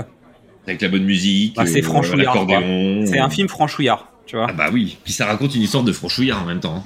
Sur les petites, les petites Euh, arnaques euh, de flics euh, franchouillards, euh, voilà, Mm. qui, sont, qui sont pas des flics très très réglo, qui font leur job, mais euh, tu vois, c'est pas non plus. euh, ils essaient de Mais a- profiter un peu du système et tout ça. Il y a Noiret. Voilà. C'est un grand noiret. Ensuite, il y a notre Shane Black à nous. On fait ce qu'on Bah peut. hein. vas-y, hein. Bah, c'est euh, c'est Weber. Et je pensais au fugitif. Donc euh, Ouais. avec euh, le duo improbable, euh, le papa, le truand, le machin. Donc ça c'est euh, des classiques. Et Weber dans l'ensemble a pas mal de duos un peu bordéliques comme ça. Ah mais c'est pas Euh, des, c'est pas des enquêtes policières. Voilà. Dans le fugitif, il y a vaguement quelque chose, mais euh, non, mais je pense aussi à Jacques Brel euh, version euh, Lino Ventura, donc le tueur à gage et le mec euh, dépressif euh, qui essaye de se suicider et qui empêche le tueur à gage de faire son boulot. Enfin, tu vois, il y a, il y a plein de trucs chez Weber. Il aime bien ce genre de duo. En fait, le dîner de con, c'est pareil. C'est le mec qui invite l'imbécile, mais finalement, en fait, ça fout le bordel. Donc, Mm. en fait, Weber aime bien ce- cette dynamique, en fait, de entre guillemets, ce- cet, cet esprit buddy movie, en fait, que tu peux trouver dedans. Et il y a aussi, mais je- parce que je les ai pas mis, mais euh, dans ce cas, tu peux pas les pousser encore plus loin. Il y a tais-toi. Bah oui, oui, qui est un Weber aussi. Euh, bah oui, c'est pour ça. Il y a le boulet. C'est un Weber aussi, non? Le boulet. Euh, non, non, non, je crois pas. Non? Mais il y a le boulet aussi, mais c'est pas une, c'est pas vraiment une enquête policière, mais c'est ah, comme une mais enquête. je crois qu'ils cherchent quelque chose. Hein. Oui, oui, mais c'est une, euh, c'est une. Il a aventure. il y a pas un truc de. Il y en a pas un qui cherche un billet de loto ou je sais pas quoi et l'autre. Oui, mais c'est, mais c'est pas un truc policier, quoi. Mais euh, Non, voilà. c'est pas un truc policier. Mais euh, bon, il y a un peu de ça. Sinon, je me souvenais donc de chez Lecomte les spécialistes, mais euh, on n'est pas sur Ouais. une enquête, on est plutôt sur du heist movie. En fait, on est plutôt sur du braquage. Ouais. Et après, d'une certaine manière, on avait, on a indiqué aussi les rivières pourpres. Mais on est sur le même principe que les classiques du cinéma, c'est-à-dire le jeune flic, en tout cas deux flics qui ont des, qui sont tous les deux flics, pas forcément la même ancienneté ou la même aura, et qui ont des méthodes qui sont pas les mêmes, simplement. On va dire ça comme ça. Mm. Donc le commissaire Niemans, euh, qui est joué par Jean Reno d'un côté, et euh, le jeune flic aux méthodes un peu plus musclées, euh, qui est joué par Vincent Cassel de l'autre, quoi. Et dans le 2, je sais plus qui c'est qui joue euh, le rôle de Cassel, mais c'est ils ont changé, mais c'est pas la même approche du personnage pour le coup, parce que pour Ouais. le coup, je les ai tous lus les bouquins, donc et oui, c'est c'est le- le- la différence de personnage est plus prononcée dans le bouquin et dans le premier. Ouais, Ils puis n'ont pas voulu reproduire par la suite. il me semble qu'il y avait trois flics aussi dans l'histoire, non? Pour la suite, je que- sais pas, mais il y, a- il y a la série aussi, hein. Il me semble que Mathieu la- Kassovitz avait un rôle normalement à l'origine, je crois, dans le film, et qu'il il s'est coupé au montage, si je dis pas de bêtises, mais vraiment je suis moins sûr. Je l'ai vraiment saigné le, le Rivière Pourpre, je l'ai lu, Mm. j'ai vu le film, j'ai mangé l'intégralité de ce qu'il y avait en making of, bonus, euh, commentaires audio, etc. Parce que c'est un film de Kassovitz et que j'aime bien le Je crois que c'est mon premier DVD. Donc euh, je l'ai- bien saigné, donc je me rappelle de trucs. C'est un peu flou, flou parce que ça fait longtemps. Donc je me rappelle plus bien. Il y a la série, hein, euh, France TV. Je, je l'ai regardé pour le coup parce que j'aime bien les séries un peu gore euh, comme ça. Et alors c'était que- comment? Bah c'est mou parce que comment il s'appelle l'acteur qui joue? C'est l'ancien qui joue euh, le mec de Braco. C'est Olivier Marchal qui joue euh, le joue dans le dans la série. Et je viens de m'en rappeler parce que je cherchais pas dans mes séries euh, british, mais j'en ai bouffé moi plus de séries british. Et c'était Wire in the Blood. C'est la fureur dans le sang. Je le regardais sur Canal. Et c'est un, un flic avec un, euh, profiler. d'accord. Et c'est un premier, c'est le premier truc, euh, c'est genre euh, la série France Télé, C'est une série de la BBC. Vraiment gros niveau, euh, comme ils, savaient en- comme ils savent Mhm. toujours en faire, hein, c'est années 90. Et c'est hyper trash, hyper gore. C'est pour ça que ça me fait penser à ça, parce que les Rivières Pompes, la série, est hyper trash et hyper gore aussi. C'est Euh, Le bouquin, le bouquin l'est un peu, euh, les, les bouquins Ah oui, de non, mais la en série, général. là, c'est- le- la série, ça n'a rien à voir avec les bouquins. C'est, euh, il les a écrits, euh, c'est plein de nouvelles en fait qu'il a écrit et Mhm. il l'a fait avec le personnage de Nimance, etc. D'accord. Et c'est en mode vraiment trash avec des sectes et tout ça. C'est, en Ça fait, j'ai- trouvé que le deuxième était assez, euh, assez foiré euh, au ah global. ouais, il est foiré. hein. En revanche, j'avais trouvé rigolo d'essayer de trouver euh, une histoire avec la ligne Maginot. En fait, j'avais bien aimé cette idée de, créer un complot en fait avec la ligne Ah oui. Maginot où ils avaient planqué des trucs, etc. J'avais trouvé l'idée intéressante entre guillemets de, de fait d'aller chercher une espèce de, de mythologie autour de la ligne Maginot. Je trouvais ça rigolo. Bah, c'est ça un peu la série. À chaque fois, il y a des, c'est toutes les mythologies. Tu cherches tes mythologies dans toutes les cultures et tout ça. C'est pas mal foutu. Ok. mais ça fait un peu cheap, c'est ça qui est chiant. Et pour le coup, il y a trois flics. Dans... Il y a deux flics et il y a toujours un flic qui vient se remettre à chaque épisode de la série, etc.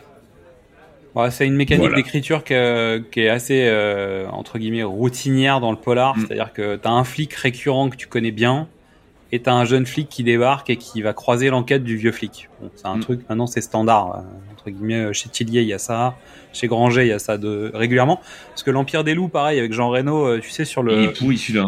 Sur, euh, sur le milieu euh, sur le milieu Oui. il y a ça il y a Concile de Pierre aussi dans le même genre euh, tu sais avec ce genre de le vol de cigogne aussi, mais ça, ça a été adapté en, En série sur Canal. ou en série ouais. Ouais, en mini, mini série. Mm. Mais ça devait être un film, mais ils ont pas eu le budget. Je me souviens parce que je, je chouffais les sorties euh, des de ces adaptations et, Et euh, c'est- pareil, chez Fred Vargas, il y a ça aussi, tu sais, avec son commissaire euh, Adamsberg, qui Mm. est en duo toujours avec euh, son, son, son Ah ouais. collègue de, de travail. Ils sont, euh, voilà. Le, voilà, on est sur un principe, en fait, très policier global, quoi. Donc, bon, moi, je pense qu'on a fait notre petit tour d'horizon. On vous a Mm. présenté plein de trucs. On a une heure, comme d'habitude, tu vois, on est pas mal. Mm. On est dans, nos, créneaux euh, plus ou moins habituels. Donc, comme le mois dernier, on a demandé à ChatGPT de nous filer un petit coup de main. Donc, avec le segment qui s'appelle Père ChatGPT, raconte-nous une histoire. Mais cette fois-ci, j'ai demandé à ChatGPT de nous proposer un duo d'enquêteurs et de nous inventer, entre guillemets, un pitch euh, qui soit lié euh, au thème de l'émission de ce soir. Donc, la question était la suivante. Dans le cadre d'une série télévisée, peux-tu me proposer un duo d'enquêteurs constitué de personnalités particulières qui n'ont pas été vues jusqu'à présent ni au cinéma ni à la télévision? Et donc on s'est demandé qu'est-ce que ChatGPT allait pouvoir nous proposer en termes d'enquêteurs un peu particuliers. Donc en premier, ChatGPT nous a proposé un enquêteur de police à la retraite qui a récemment perdu son épouse et qui est déterminé à trouver la vérité sur sa mort et il est accompagné d'un jeune hacker qui n'est autre que son petit-fils. Honnêtement, honnêtement, ça le fait en fait. ça le fait. C'est euh, typique quoi. Donc ça, c'est très bien.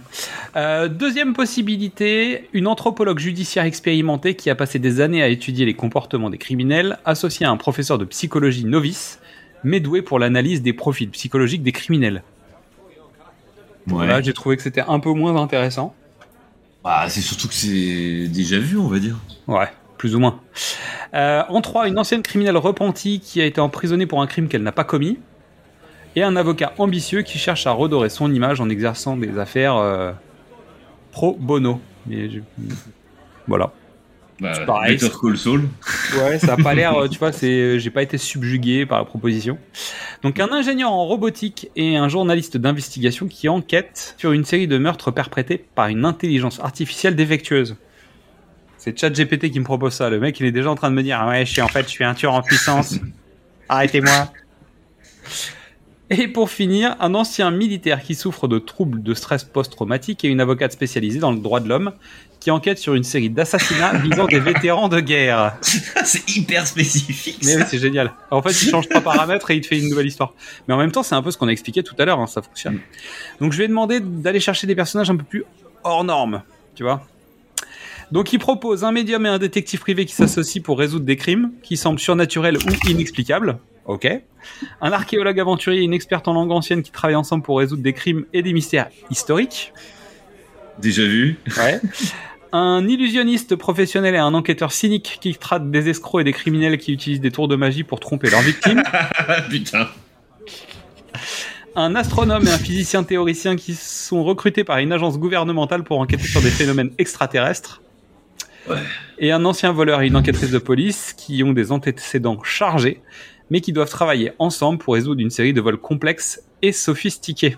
Ah bah c'est Ocean's Eleven, euh, Ocean's 13. Ouais, Ocean, ça pourrait marcher, ouais. Bah, c'est pas mal comme idée. Mm. Ensuite, je vais demander des, des personnages issus et d'un côté de l'histoire américaine et de l'autre côté de l'histoire française. Donc, côté cherché la américain- merde. hein. Ouais, non, mais là, j'ai cherché, j'ai cherché la bagarre.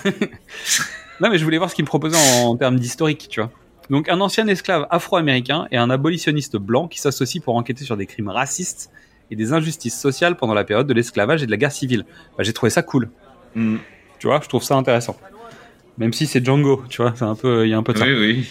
Euh, ensuite, une suffragette et un journaliste qui se battent pour le droit de vote des femmes et enquêtent sur les scandales politiques et les crimes contre le droit des femmes. Honnêtement, très air du temps, tu vois. Oui, mais bon, ça veut pas dire que ça existait.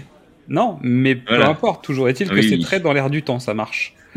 Ensuite, un cow-boy légendaire et un chasseur de primes qui traquent les hors-la-loi et les, les bandits de l'Ouest sauvage. Bon, Ah, c'est- ça, honnêtement, t'as l'impression C'est que quoi. Mandalorian. Un scientifique renommé et un policier déterminé qui travaillent ensemble pour résoudre des crimes et des mystères scientifiques pendant la période de la prohibition. Donc en fait, tu Euh, changes la période, ça change rien, tu vois. Mais euh, Il y a voilà. ça qui existe dans le la période euh, début du, 10 du 20e siècle. En bouquin, je l'ai lu et je me souviens plus du titre. Ouais, premier Roosevelt. Pendant la guerre d'Espagne. Enfin, la guerre avec l'Espagne. Et dernière proposition, un chef amérindien et un explorateur européen qui doivent s'associer pour trouver un trésor légendaire tout en naviguant dans les tensions culturelles et les préjugés raciaux. Voilà. Eh ben. Donc enfant du soleil, euh, tu parcours la Ah, mer. tiens, de d'ailleurs, sur ce sujet-là, j'ai regardé, j'ai oublié de le mettre dans la liste, mais j'avais jamais vu euh, Christophe Colomb 1980, 1492. Ouais, Ouais. je pense que ça a J'ai pas très bien vieilli. Bah écoute, ça on va en parlera. Ouais, on en parlera. après. Alors, pour l'histoire de France, une poétesse et un détective amateur qui enquêtent sur des crimes dans les salons littéraires de Paris pendant la période romantique. Ah, tout de suite, ça change. Attends, c'est marrant. Bah oui. The French En Touch. deux, un mousquetaire et un noble disgracié qui s'associent pour résoudre des crimes, tout en évitant les complots de cour et les rivalités politiques. En trois, une espionne pendant la Révolution française et un avocat radical qui lutte contre la tyrannie et enquête sur des complots qui menacent la sécurité de la République. Ça, c'est Star Wars. Il n'y a pas de république. Ah bah si. Ça y est, la Révolution a eu lieu. Oui, mais bon. Euh, en 4, un artiste et une détective privée qui résolvent des mystères liés aux arts et à la culture dans le Paris bohème de la belle époque. Alors, Oh mon une détective privée, faut quand même essayer de nous la vendre. hein. Bah attends, Faut pas. si Si Une Film de détective Besson. privée. Film de Besson. Ah bah oui, oui, tu- je vois, je vois. Zut. Adèle Blanc-Sec. Adèle Blanc-Sec, exactement. Bon, Ça marche. ça marche. C'est la belle époque, je crois, en plus. C'est la belle époque. Non, non, mais c'est euh, c'est bien, Mm. ça correspond. Et un résistant et une journaliste qui luttent contre l'occupation nazie en France pendant la Seconde Guerre mondiale et qui risquent tout pour enquêter sur les crimes de guerre et les abus des forces d'occupation. Papy fait de la résistance, tout simplement. Bah oui, super résistant, voilà. Donc bon, ChatGPT résistant. ChatGPT n'a pas été aussi efficace que pour ton épisode sur les Uchronies. Ah, mais je trouve ça pas mal parce que ça donne quand même des idées de pitch. Hein. Ah mais honnêtement, Ouais. On va en reparler euh, tout à l'heure au moment des news parce qu'on parlera sans doute euh, de la grève des scénaristes. Mais Ouais. euh, tu vois, objectivement, ça m'a pris 4 minutes, version gratuite. Donc t'imagines, version payante, en creusant un peu, en cherchant. Ouais, ouais. en- Honnêtement, euh, il y a moyen qu'il fasse le job. hein. Y a pas, y a... Surtout quand tu vois ce qu'on ce qu'on évoquait sur les séries télé au-dessus. Ça veut pas Mm. dire qu'il écrit tout. Mais en fait, il peut aller te chercher un, un petit truc auquel t'aurais pas pensé. Tout Ah en bah là, étant ouais. dans l'air du temps, euh, tu vois, je veux dire, il est quand même sur des thématiques qui sont pas bien méchantes. À chaque fois, il m'a proposé un homme, une femme ou quasiment, tu vois. Donc, euh, Eh, Parce que ChatGPT est, euh, Et- et woke. c'est ce qu'ils disent justement. ouais, ouais. Donc, non mais euh, ce qui est rigolo, c'est qu'en fait, il va pas te produire un produit, il va pas te proposer un, une idée qui ne deviendra pas un produit qui est dans l'air du temps. Donc, c'est pas mal, tu vois. Mm. Sur le principe, ça va donc pas casser les codes, mais au moins, tu peux, tu peux te dire que c'est un, c'est une aide. Ouais. Enfin bon, bref. Donc voilà pour euh, le, le dossier du mois et euh, les aventures de ChatGPT dans, dans notre univers. Donc merci ChatGPT. Merci papy de ChatGPT. Oh. C'est l'heure du on vous l'avait bien dit avec on a plusieurs retours parce que tu as eu le temps de regarder pas mal de films. Ah, euh, je me suis rattrapé de mes, dans mon mois de disette cinématographique. Moi le problème c'est que je suis sur un j'étais sur un gros dossier Bruce Springsteen avec pas mal d'épisodes ce mois-ci donc j'ai pas trop eu le temps de regarder quoi que ce soit. Ah tu bah t'es vengé, justement. euh, tu t'es vengé, vas-y je je Ah, je me suis mangé mais plein de trucs. je te laisse. J'ai rattrapé mon retard et j'ai avancé. Alors, euh, on a donc, euh, je l'ai évoqué tout à l'heure, Reinfield. Donc du coup, on en avait parlé, euh, je pense, Oui. deux mois. On se disait que c'était une, une curiosité que Voilà. pourquoi pas. Et bah écoute, moi j'ai passé un bon moment. Ouais. C'est pas mal foutu. C'est original parce que on parle jamais du favori de Dracula. Oui. Et c'est pas mal foutu. il était dans le Dracula de Coppola. hein. Le personnage, Ouais. il est présent dans le Dracula de Coppola. Bon, il est, il est flippant, il fait, il est un peu, il est un peu dingo. Euh, on en voit un petit peu dans Entretien avec un vampire aussi des, bah, des, des ghouls et des mignons, etc. Tu vois. T'avais ce genre de personnage, mais c'est vrai que c'est pas un personnage, c'est un personnage qui est important en fait dans l'histoire de Dracula Mm. et on n'en parlait pas. Donc là, c'est un traitement. euh, C'est un traitement euh, moderne, euh, en mode Matrix, John Wick, euh, de ça. Ouais. Et puis c'est drôle, euh, Nicolas Cage, j'ai trouvé bien. Donc euh, écoute. Bah euh, écoute, euh, le, le- la façon, j'ai, en fait, j'ai vu le film pour euh, votre info. J'ai pas terminé le film pour l'instant. Je suis aux 20 premières minutes, donc j'ai commencé. Euh, entre guillemets, Nick Cage au tout tout début euh, plutôt classique, mais il y a des clins d'œil qui sont assez marrants. Et euh, il- en tout cas, là où j'en suis dans l'histoire, il est un peu particulier. Exactement. C'est un rôle spécial quand même. Ensuite, parce que aucun de nous deux n'est allé le voir au ciné, euh, notre très cher Astérix. euh. Donc, je me suis forcé, pour les besoins de cette émission, et puisque j'avais envie de rager aussi un soir, euh, à regarder Astérix. Donc Oh, merci pour nous, merci beaucoup. Voilà. Non, mais. Et puis en plus, comme ils viennent d'annoncer qu'ils allaient ressortir Astérix et Obélix Mission Cléopâtre en 4K au ciné, restauré, je me suis dit, allez, on va quand même voir euh, celui qui est sorti cette année. Et ben, comme j'ai dit à notre très cher Xad, il y a tellement à dire et en même temps tellement rien dans ce film. Mais c'est. C'est, c'est, c'est pathétique. C'est, il y a- c'est- je- je- franchement, c'est, c'est pas un- une, tout le monde a tellement tiré à boulet rouge sur le film que pour en rajouter, j'ai pas le Non, ça sert à rien. l'aura euh, la justifie, enfin le ouais, l'aura d'en parler, mais c'est c'est de la merde. C'est c'est c'est il y a la réelle, elle est pourrie. C'est cheap. Tous les plans dans le village gaulois, c'est hyper serré. Donc forcément, tu te dis ils avaient pas de budget pour faire un truc euh, un peu plus grandiloquent, on va dire. Ouais. Toutes les batailles à la fin qu'on voit, c'est que du CG pourri, euh, voilà. Euh, Enfin, tous les personnages d'Astérix et Obélix, ça devient des incels. Ils veulent niquer tout le monde. Ils voient une meuf, ils veulent la choper. C'est Jonathan Cohen, il est pas drôle. Ils parlent que de cul. Ils veulent, ils veulent faire des bisous à la jolie femme. En gros, c'est ça. Ah Ouais, quand même. Et c'est ça qui résout, enfin qui qui résume tout le film. C'est absolument ça. Et euh, le la la garde du corps qui s'appelle Tatane et la. Les noms sont drôles, mais on s'en fout, c'est parce que c'est Après, pas, euh, c'est pas. Classique. Voilà, voilà, c'est classique. Et euh, la, la fille de l'empereur, enfin oui, la, fille de l'impératrice, pardon, la jeune princesse, ils savent pas jouer. C'est nul à chier. Et même les caméos, enfin, c'est. voilà. Bon, c'est la cata, quoi. C'est la cata, En franchement. tout cas, quand Je- tu m'as envoyé ton texto, je pense que j'ai plus rigolé en lisant ton, ton message que, euh, que le- ce que je risque de rire quand je regardais le film. Mais Mm. euh, vraiment, tu, tu m'as fait, tu m'as fait ma soirée, quoi. Ah mais c'est.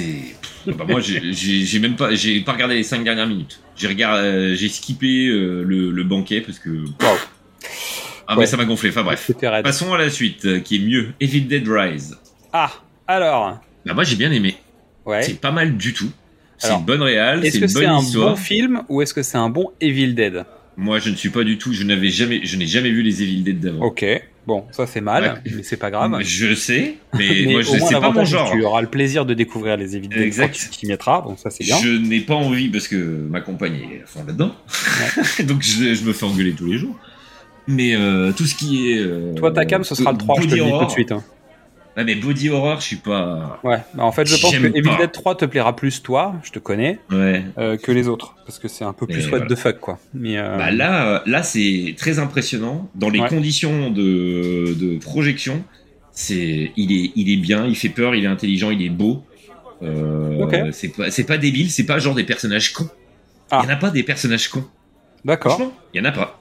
C'est pas Il a. J- donc. si juste, euh, J, juste tu te dis, mais pourquoi vous restez dans l'appartement? Fallait vous barrer dès le début. Mais voilà, c'est tout. Ok. Euh, voilà. Bon, bah Ensuite, j'ai vu bah, John Wick 4, on en a déjà parlé la dernière fois parce que tu, tu l'as vu. Ouais, On mais donc, parlé euh, pensé quoi. Très bien. La note que- qui est filée sur les réseaux, c'est justifié par rapport au- à l'ensemble de la saga, mais enfin, c'est pour ça que toutes les notations qu'on voit sur les films, là, surtout quand on parle de saga, c'est très bon film par rapport à l'ensemble de la saga. Mais attends, il a la même note que le parrain, faut pas déconner non plus. Mais Ouais, voilà, mais voilà, mais il est très bien. Mais on en reparle dans 40 ans quand même. Parce que je pense qu'il aura plus la même Voilà. note que le parrain dans 40 ans. Voilà, Mais, il est vraiment très bien. Moi, j'ai bien aimé. euh, et je me suis pas du tout fait chier. Non, Trois heures. tu t'ennuies pas, en vu fait. Ah, non, non, non. Euh, bon. Par contre, euh, répétitif au aucun moment, flic, mais- oui, aucun flic. Par contre, qu'est-ce que c'est beau et que les Corées, elles sont. La photo et Alors. les Corées. Comme l'épisode est sorti maintenant, je peux en parler parce que j'étais dans l'émission qui s'appelle Talks. Et, euh, et en fait, j'évoquais dans l'émission le fait que je trouve que John Wick est devenu un jeu vidéo. C'est-à-dire que assume Ah bah, son côté là. jeu vidéo. Là où en fait dans les pas- premiers c'était pas le cas, là John Wick 4 c'est un jeu vidéo en film. ouais, Il y a au moins trois fois où j'ai dit, mais comment il est pas mort Ah, bien sûr. Voilà. Et puis comme tu le dis, il y a pas de flics. Euh, t'as des mecs qui comptent, bah, je veux dire, t'as des voitures qui continuent à tourner autour du rond-point des Champs-Élysées, alors qu'en fait, euh, bah, il y a eu quatre accidents au moins, euh, donc c'est Mm. pas possible. Et ça se voit vraiment les CG là, sur les Champs-Élysées. Ah ouais. Par contre, dans tout le reste, les, les bus, les faux bus de la RATP sont pas assez sales. Bah, il y a un petit lever de soleil aussi qui est bien, bien crasseux aussi, hein, quand même. Ah, j'ai pas fait gaffe. Ah, le lever de soleil de fin. Ah, il m'a pas choqué. Oui, il m'a il m'a pas choqué. quand même. hein. Après, j'étais aussi noche, hein, donc. Euh... il y a, on est d'accord que par contre, ils ont foutu le Sacré-Cœur à côté de la Madeleine. Oui. Bah, oui, non, mais voilà, euh, c'est non, mais parce que quand tu regardes la carte, il y a Madeleine et Sacré-Cœur à côté. J'ai fait, mais what the fuck bah, là, tu sais, sur les maps des jeux vidéo, euh, c'est pas, Oui, c'est oui. pas toujours euh, très dessiné. Non, non, non, mais c'est pas ça, c'est que voilà, ça m'a fait rire sur le coup. Faire mon Non, mais dans, l'ensemble, après, c'est un- c'est une bonne détente. Alors, je vais en profiter, moi, pour euh, parler d'un film qui, dont on n'a pas parlé jusqu'à maintenant. En fait, le lien entre les deux, c'est Donnie Yen. Donc, en fait, Donnie Yen est dans John Wick 4. Et il vient de sortir un film qui s'appelle Sakra. Un film avec Donnie Yen par Donnie Yen. Donc, c'est un, mythe chinois qui a été euh, donc retranscrit au cinéma. Et je trouve qu'il y a des chorégraphies de combat, évidemment, parce que c'est un film de Donnie Yen. hein, donc, euh, évidemment, ça statane, comme dirait l'autre. Et je dois vous avouer qu'on est sorti avec Mystery d'un film qui était pas forcément très équilibré, qui était un peu indigeste par moment. Pourquoi? Parce qu'en fait, en, en termes de mythologie, nous on connaît pas l'univers, on connaît pas cette histoire. C'est comme si t'envoyais aux États-Unis les trois mousquetaires sans expliquer qui est qui, qui fait quoi, euh, qu'est-ce qui se passe dans l'histoire et machin. Donc en fait, tu te retrouves avec plein de personnages que tu comprends pas. Alors que les Chinois, fond- fondamentalement, en fait, eux, ils connaissent l'histoire, tu vois. Oui, dis-moi. Ils l'ont fait, Ah excuse-moi. oui, je sais, ils l'ont fait. bah, je sais bien qu'ils l'ont fait. Mais ce que je veux dire par là, c'est que quand c'est ton univers personnel et que c'est ton histoire à toi, c'est Oui, plus oui. simple de pas tout expliquer correctement. Là, c'est un Mm. peu l'histoire. C'est un film vraiment pour le, le public chinois. Donc, il rentre pas trop dans le détail des liens entre les personnages, etc. Euh, par contre, en termes de chorégraphie de combat, en fait, euh, bah, je pense que John Wick peut aller se rhabiller, mais quand je dis John Wick, c'est l'intégralité des quatre des quatre films, c'est-à-dire sur un film, il y a plus de créativité que sur l'intégralité de la saga John Wick, donc euh, qui pourtant est un marqueur de son époque. À dire, regardez. John Wick a révolutionné le cinéma d'action. Bah non, en fait, moi je vous conseille d'aller voir ce film. Alors, qui sera pas le meilleur film du monde, mais il y a des chorégraphies de combat et des idées dans ces chorégraphies, dans la mise en scène, dans les mises en place, etc. Beaucoup plus intéressantes que ce qu'on a vu dans l'intégralité de John Wick. Voilà. Donc je vous fais des bisous, même si euh, j'ai bien aimé euh, John Wick 4 euh, dans l'ensemble. Ouais. Et le prochain, bah, on l'a vu tous les deux. Yes, Donjons et Dragons. yes. Eh bah. euh, Quelle mauvaise bande-annonce. on- Voilà, bah on en avait parlé. Quelle saloperie Donc, de bande-annonce. Parce que vraiment, j'avais pas envie d'y aller. Ouais. Et finalement, c'est pas un grand film. Tu vois, on va Ah pas non. se mentir, c'est pas un grand Ah film. bah. Mais c'est un bon film. tu passes un moment sympa. Voilà, c'est un film agréable en tout cas, euh, qui, qui pète pas de son cul, tu rigoles un peu, qui connaît son univers et qui connaît ses codes. Et en fait, rien que ça, bah ça suffit en fait à faire un film qui est Mm. regardable en fait. Eh ouais. Donc on conseille, voilà. Euh, Qu'est-ce que t'as regardé d'autre toi? Parce que moi j'ai fini là. Ah bah moi, donc je me suis... Bah les films, on en avait parlé. Ouais. R, Ouais. c'est surtout toi qui en avais parlé, R, donc du coup moi je l'ai regardé. Bah moi je l'ai pas aimé du tout. Par contre j'en ai parlé avec d'autres personnes qui ont bien aimé, mais parce que c'est pas mon... C'est... C'est un film de Ben Affleck donc, Ouais. produit par la boîte de Ben Affleck, qui est Ouais. disponible sur Prime. Oui. Et donc du coup ça rebondit aussi sur l'histoire de la grève des scénaristes, parce que justement le modèle que promeut Ben Affleck avec sa boîte de prod, ça met en avant les scénaristes, le travail des scénaristes, euh, les conditions de travail, etc. Euh, ça, je l'ai lu à côté du film et c'est vachement intéressant par rapport au pied de nez, pied de nez pardon, qu'il y a avec la grève des scénaristes actuellement. On en reparlera tout à l'heure. Ouais. R, c'est sur l'histoire des Air Jordan. Comment Nike a réussi à choper euh, Michael Jordan pour euh, Pas connu. le représenter. Pas- Au début, au il début. allait être connu. Hmm. Il allait être connu. Il venait d'être recruté des, des- du lycée, Ouais, euh, sa ou promo- de la fac, je crois. je premier sais tour de draft ou un truc comme ça. Voilà. Et donc du coup, bah moi, j'y connais pas grand chose. C'est pas mon époque. Le film, bon, voilà. Et il y en a d'autres, c'est. Par contre, là, on, on parle du euh, des member berries et de tout ce qui est de rétro, etc. Bah alors là, on en a plein dans la gueule. hein. Toute la scène d'intro, c'est que des références rétro aux années 80-90. Ok. C'est que ça. Et je pense que il y a beaucoup de CG parce qu'il y a des trucs qui existent plus aujourd'hui. Hmm. C'est- Je pense que Ben Affleck a bien fait son boulot. ah mais c'est quasiment En que plus. ça. Et c'est entrecoupé. C'est marrant parce que c'est monté comme ça. C'est en, c'est un huis clos hein, quasiment. D'accord. Et c'est entrecoupé de références aux années 80 comme si t'avais des pubs en fait. Ok. C'est pas mal. Euh, mais sinon moi le film il m'a pas parlé en fait. C'est pas que c'est un mauvais film, c'est qu'il m'a pas parlé à moi. Donc euh, voilà. Dac. Euh, ensuite t'as Aka, Mhm. Film français de Netflix d'action. Avant, avec Alban Lenoir et Voilà. Jean Reno, c'est ça Voilà. Non, Euh, Eric pas Jean Cantona. Reno, Eric Cantona. Avec Alban Lenoir et Eric Cantona. Et un mec qui a la même voix que Jean Reno. C'est hallucinant. Je sais plus l'acteur. Et moi, j'ai dit, mais c'est Jean Reno, ça, c'est quoi ce bordel? Bah non. Mais c'est, il a le même voix. Je te jure. Et euh, donc, du coup, euh, bah, celui-là, moi, j'ai bien aimé. Ça Ok. dépote. C'est John Wick à la française, euh, en mode intelligent. euh, Enfin, intelligent. C'est, pas, c'est pas débile, quoi. C'est pas taxi, quoi. Non, mais voilà. C'est violent, c'est juste, c'est dur. C'est pas mal. C'est un film d'action, il n'y a pas à aller chercher plus loin de toute façon. Ok. C'est un bon moment. Ensuite, euh, on avait, je crois qu'on n'avait pas parlé. On n'a pas parlé des autres, là, dans ta liste. Si, si, si, si, si, The en a Covenant, deux. on en a parlé, je crois. The Covenant. Euh, donc c'est le film de Girichi sur euh, le soldat qui veut aller sauver son interprète qui lui a sauvé Ouais. la vie en, Aga- en Afghanistan. Bah écoute, c'est- du Girichi. C'est Ah bon super bien réalisé. La, la réal, en termes de, de réal, je parle. hein. C'est pas en termes de thème ou quoi que ce soit, parce que c'est un film de commande, ça c'est sûr. Oui. Et euh, donc, euh, mais la réal, elle est top. La photo, c'est magnifique. L'histoire, elle est bien. C'est. C'est celui avec Jack Gyllenhaal, hein. Ouais, ouais, ouais. Ouais, parce qu'il y a l'autre avec Non, Gerald c'est pas Butler. Butler, euh, C'est pas Butler. Non, il doit s'échapper d'Afghanistan. Ouais, non, mais bon. tu vois ce que je veux dire on est, Avec des hélicoptères. on est, on est des- quand même sur un truc où il y a l'air d'avoir des similitudes quand même plus ou moins. Oui, donc, oui, non, euh, non, mais c'est pas du tout la même histoire. Ouais, pour le coup, ouais, voilà. j'imagine. Voilà. Et les- le Scream 6, on en avait parlé? On va parler vu. rapidos peut-être, mais je l'ai Oui, pas mais vu. pour les BA, Ouais. pour les sorties, si, c'était ok, ouais, ouais. c'était ton épisode sur toutes les suites qui sortent cette année. Ah oui, c'est vrai qu'il était dans la liste des suites, t'as raison. Et donc du coup, bah moi j'ai bien aimé. Ok. Pour le coup, la fin, la fin c'est Nawak, comme d'hab dans les dans les mais c'était c'était pas niais. T'as vu, vu le tout- 5 ou pas? Oui, oui, moi j'ai tout vu. D'accord, ok. Euh, j'ai bien aimé. Mais voilà, c'est un film, euh, voilà, mais c'est vachement plus violent que les autres, je trouve, par contre. Ok. Donc voilà. Et puis, sinon, on en avait parlé un peu, mais euh, rapidos, c'était le- l'exorciste du pape avec Russell Crowe. On avait, d'horreur. par- on avait parlé de l'autre, tu sais. euh, Non, non, celui-là, c'est moi qui l'ai mis dans les bandes annonces. Ouais, mais oui, oui, mais c'est pas ça, là. Ouais, c'est pas que- Non, non, et non, non, ça c'est un film euh, grand public entre guillemets. Et euh, mais c'est pas mal du tout. Moi j'ai bien aimé. c'est un film d'horreur sur l'exorcisme. voilà, c'est classique. hein. Un bon moment. Et le dernier, je vais juste en parler rapido sur le film. C'est Artifice Girl. C'est un film indé hein, qui est sorti. Euh, je sais plus sur quelle plateforme là, je l'ai regardé.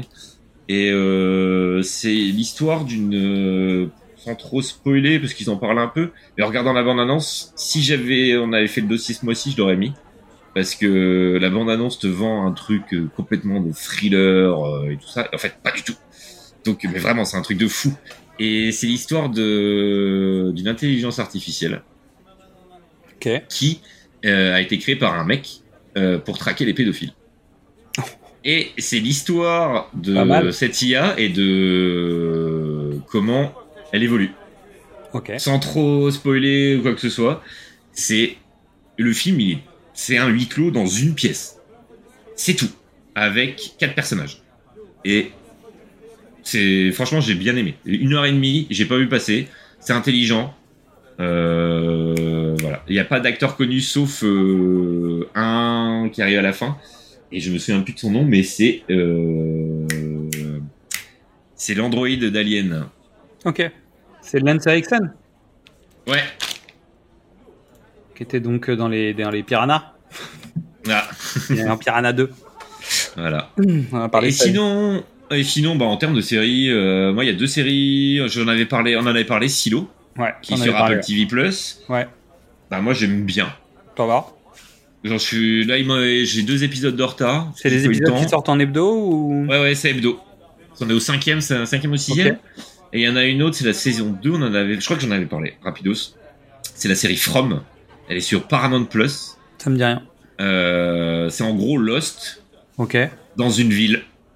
D'accord. Et ça part euh, en mode horreur. Parce que là, on voit les monstres. Ok. Voilà. Et c'est, franchement, moi, je- elle est trop bien. Elle est, c'est 9, ou 10 épisodes de la première saison. Là, la deuxième saison vient de Et c'est le truc avec les recommencer. trucs qui viennent la nuit et tout ça là? Voilà, c'est ça. Ouais, ouais, mais c'est pas un Stephen King? Non, Putain, je- il j'avais semble pas. Ça a été adoubé par, je crois que ça a été adoubé par Stephen King. Mais on avait vu la bande-annonce ensemble, non? Oui. Ça me dit quelque chose en fait. Euh, J'ai l'impression d'avoir vu la bande-annonce de ce truc. Ouais, ouais, ok. Et donc, du coup, euh, bah, moi, j'avais bouffé la première saison euh, parce que je savais pas que ça existait. Et je l'ai bouffé, j'ai dit, bah, quand est-ce qu'elle sort la 2 Bah, là, elle est sortie depuis le début du mois de mai. Ok. Donc, voilà, c'est le troisième ou quatrième épisode, là, c'est Bon pas bah mal. cool. Bah, ça tombe bien parce qu'on va parler des, des annonces de comptoir, donc euh, on va parler des bandes annonces de ce mois-ci. On en a beaucoup. En fait, on a beaucoup de tout ce mois-ci. Je sais pas ce qui se passe. Alors il y avait le festival de normal, Cannes hein. évidemment, il y a l'été qui C'est arrive. le, euh, voilà, c'est le summer, euh, c'est le summer track euh, Ouais, des US. hein. c'est- peu- Memorial Day, hein, ce week-end. On enregistre lors du Memorial Day, donc là, ça va commencer. Donc là, c'est le boxon. Donc, on commence par Equalizer 3 avec les retrouvailles entre Dakota Fanning et Denzel Washington. Ça tombe bien parce qu'en plus, il y a Man on Fire, la série qui devrait arriver. hein. Voilà. Bon. Bon, écoute, euh, moi j'avais bien aimé le premier parce que je connaissais pas du tout la série pour le coup, parce que c'est une série ce truc-là. Ah oui, mais ça n'a rien à voir avec la série. Ah non, mais voilà. Mais écoute, bah on verra bien. hein. De toute façon, c'est en, c'est genre les papis, euh, les papis flingueurs quoi. ouais, mais en mode euh, badass quand même. hein. Oui, mais papy flingueur. Ouais, ouais. Dans le sens euh, avec euh, toute la clique, euh, bah, John Wick, ça peut être un papy hein, maintenant. Il a Ah bah, bien sûr, 58 balais, hein, donc euh, voilà. Les Liam Neeson et. euh, Ouais, les Jack Reacher. en fait, ça va dans la gamme John Wick, Reacher, Equalizer, quoi. Bah, moi, j'ai pas vu le 2, donc en fait, je cours pas avec le 3. La bande annonce est assez euh, sympathique. Après, euh, voilà, quoi. C'est un film d'action. Avec un à Denzel, les dents, Denzel les dents blanches. Ouais, avec un petit côté Tony Scott, mais sans le talent de Tony Scott, ou en tout cas sans la, le grain de folie de Tony Scott. Bon, on verra bien. Euh, bande annonce suivante, Hunger Game, le préquel. Toi aussi, hein. Ok, très bien. Rien à branler. Bon, ok, en fait, la mise en place du premier Hunger Games, si j'ai bien compris. Donc, Avant, c'est président- soit- c'est 50 ans avant, je crois. Ouais, mais c'est en fait le président, tu sais, euh, c'est Donald Oui, quand il est jeune. Oui, oui, oui. C'est le Et jeune. c'est euh, les, les mises en place des premiers Hunger Games, si j'ai bien compris le délire. Première retransmission des Hunger Games. Je crois que c'est ça le, le- le- le topo du bordel. Avec une histoire d'amour interdite, tu Bon, sais. comme d'hab. Mmh, miam miam. Chier. Oui. Bon. Est-ce que c'est plus original que le- la bande-annonce suivante qui est The Meg 2 Alors ça, on s'en fout, on n'y va pas pour ça. En eau encore plus trouble. Ah, la bande-annonce. Mais en plus, le pire, c'est qu'il. Pour le coup, on voit des mégalodons de tarés et d'autres Ouais. conneries dans la bande-annonce, mais ça veut dire qu'il y aura encore pire dans le film. Parce Oui. qu'ils montent pas tout. Eux, ils montent pas tout. Évidemment. T'imagines le bordel? Oui. Non, mais j'ai pas vu le premier, ça m'intéresse pas trop, donc. euh, Ah, moi, voilà. j'ai regardé, regarde-le pour rigoler. Franchement, regarde-le pour rigoler. Non, mais en plus, c'est pas mon année, on s'est fait les piranhas en début. Non, mais on s'est fait les piranhas Statham. cette année, tu sais, vraiment, j'ai besoin de redescendre un peu. Peut-être l'année prochaine. Statham. Ben oui, je sais. Ensuite, euh, bon, bah, c'est notre point euh, Stephen King de, de l'épisode. Euh, j'ai regardé à nouveau la bande-annonce de The Boogeyman. Ouais, il, est- il sort, je crois, là, c'est pour ça, il y a Ça- eu des ouais. featurettes, là. Ça déménage pas mal. En tout cas, la Oui. bande-annonce. Mm. Moi, c'est prévu d'aller le voir au ciné, je pense, Voilà. Après, euh, on verra ce que ça dit. Mm. Euh, D'une deux, les premières images, bon, même si c'est vraiment des premières images. hein. Bah, de toute façon, euh, moi, je, je considère qu'il ne faudrait même pas de bande-annonce pour ce film, parce que le. c'est Y a pas besoin. ouais, bah, il y a pas besoin. Pour Bah. ceux qui. T'as juste besoin de, montrer, ils- à la rigueur, ils ont même pas besoin de raconter l'histoire, parce que. Non, mais le casting suffit. euh, ils passent leur temps à nous envoyer euh, nouvel casting, nouvelles images, nouveaux machins. euh, c'est bon, quoi. On- On verra bien hein, si on Ouais. se fait moins chier que le premier, mais moi, je, pour le coup, je suis un gros fanat, machin, et tout ce que tu. Donc voilà, je préviens. Et surtout, Mais- on l'aurait pas vu dans la version Lynch. En tout cas, on n'aurait pas tout vu dans la version de Lynch, puisque Lynch n'a pas fait la fin normalement.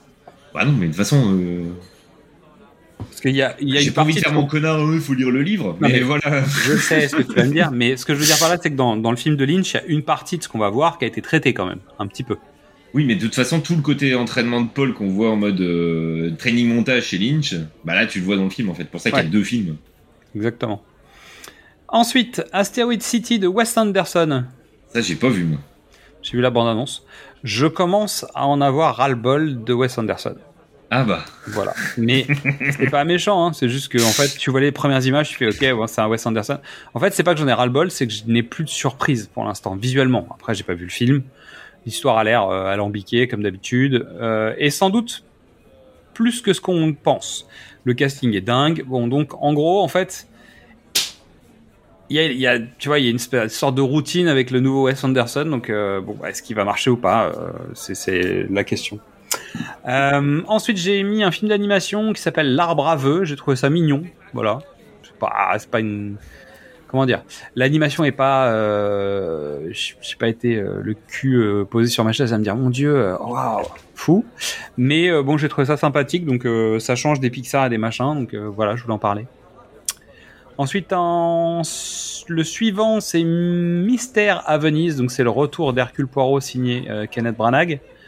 Bah, il, est- il a l'air d'être bien. Ouais, qui a tous les attraits d'un film d'horreur surtout. Oui, En c'est tout cas, il ça. joue bien avec les codes du film d'horreur et tout. C'est un film d'horreur, je pense. Ça reste que c'est un Hercule Poirot. Donc, c'est pas un film d'horreur, mais euh, en tout cas, l'enveloppe esthétique, très film d'horreur. Et la bande-annonce est assez, assez marquante. Elle fonctionne bien en fait. la Oui. bande-annonce. Elle est très bien faite. Après, les deux précédents de la saga euh, Kenneth Branagh, euh, Hercule Poirot, C'est de la merde. C'est pas des grands films, donc je pense que là, il y aura pas de surprise non Il n'y a plus. pas hein. d'intérêt, en fait. Je comprends même pas. Ah bah. C'est comme ça. C'est euh, libre de droit. non, pas encore. Bientôt libre de droit. Ouais, ouais. Euh, Ensuite, la bande-annonce d'Oppenheimer que, évidemment, je n'ai pas regardé. Bah ouais, bah moi je l'ai regardé. Ouais, et alors, ça va? J'ai pas envie de le voir, ce film. Mais j'irai le voir. Bah oui, forcément. Je sais pas pourquoi, il... mais non, mais j'ai du mal avec les biopics, je, je comprends pas. Ouais, bah alors la question c'est est-ce que c'est vraiment un biopic? Oui, apparemment oui. Parce que euh, mais j'attends de voir c'est quoi son message dans le film. Ouais. Mis à part euh, la temps. bombe nucléaire, euh, c'est le morse. Le mis à part la bombe nucléaire, c'est mal et euh, Oppenheimer il s'est fait dérober de ses idées. Mais je je, je sais pas. Je Ok. sais pas ce qu'il veut dire avec Ouais, le ouais, film. je comprends. Bref. Écoute, on verra. Moi, j'ai pas vu la bande-annonce, donc euh, je l'ai mis. Pourquoi tu veux pas le regarder? T'en fous Bah, peu T'as pas de importe. spoiler à avoir. Bah, j'en sais rien. Non, mais c'est bien en fait. Euh, j'ai pas spoiler. plus regarder les Nolan euh, en bande-annonce.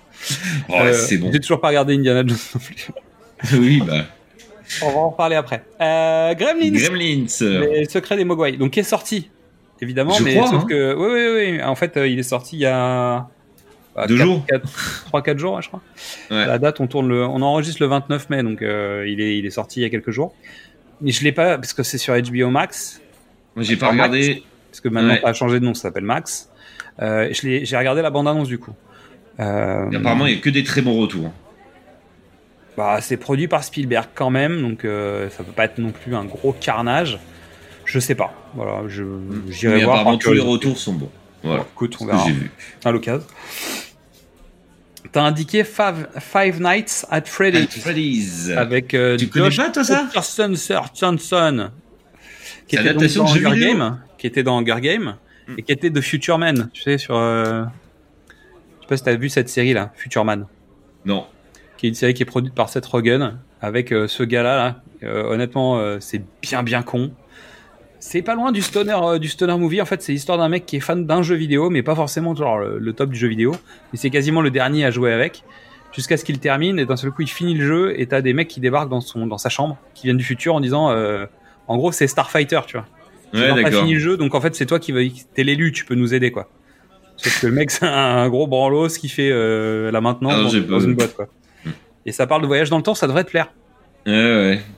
Parce que bien évidemment il va dans le temps et puis il crée une branche euh, annexe et puis euh, donc non non je pense que ça pourrait te plaire donc Five Nights at Freddy's ça a l'air assez flippant quand même Bah, on verra bien. Le jeu, il, il est flippant.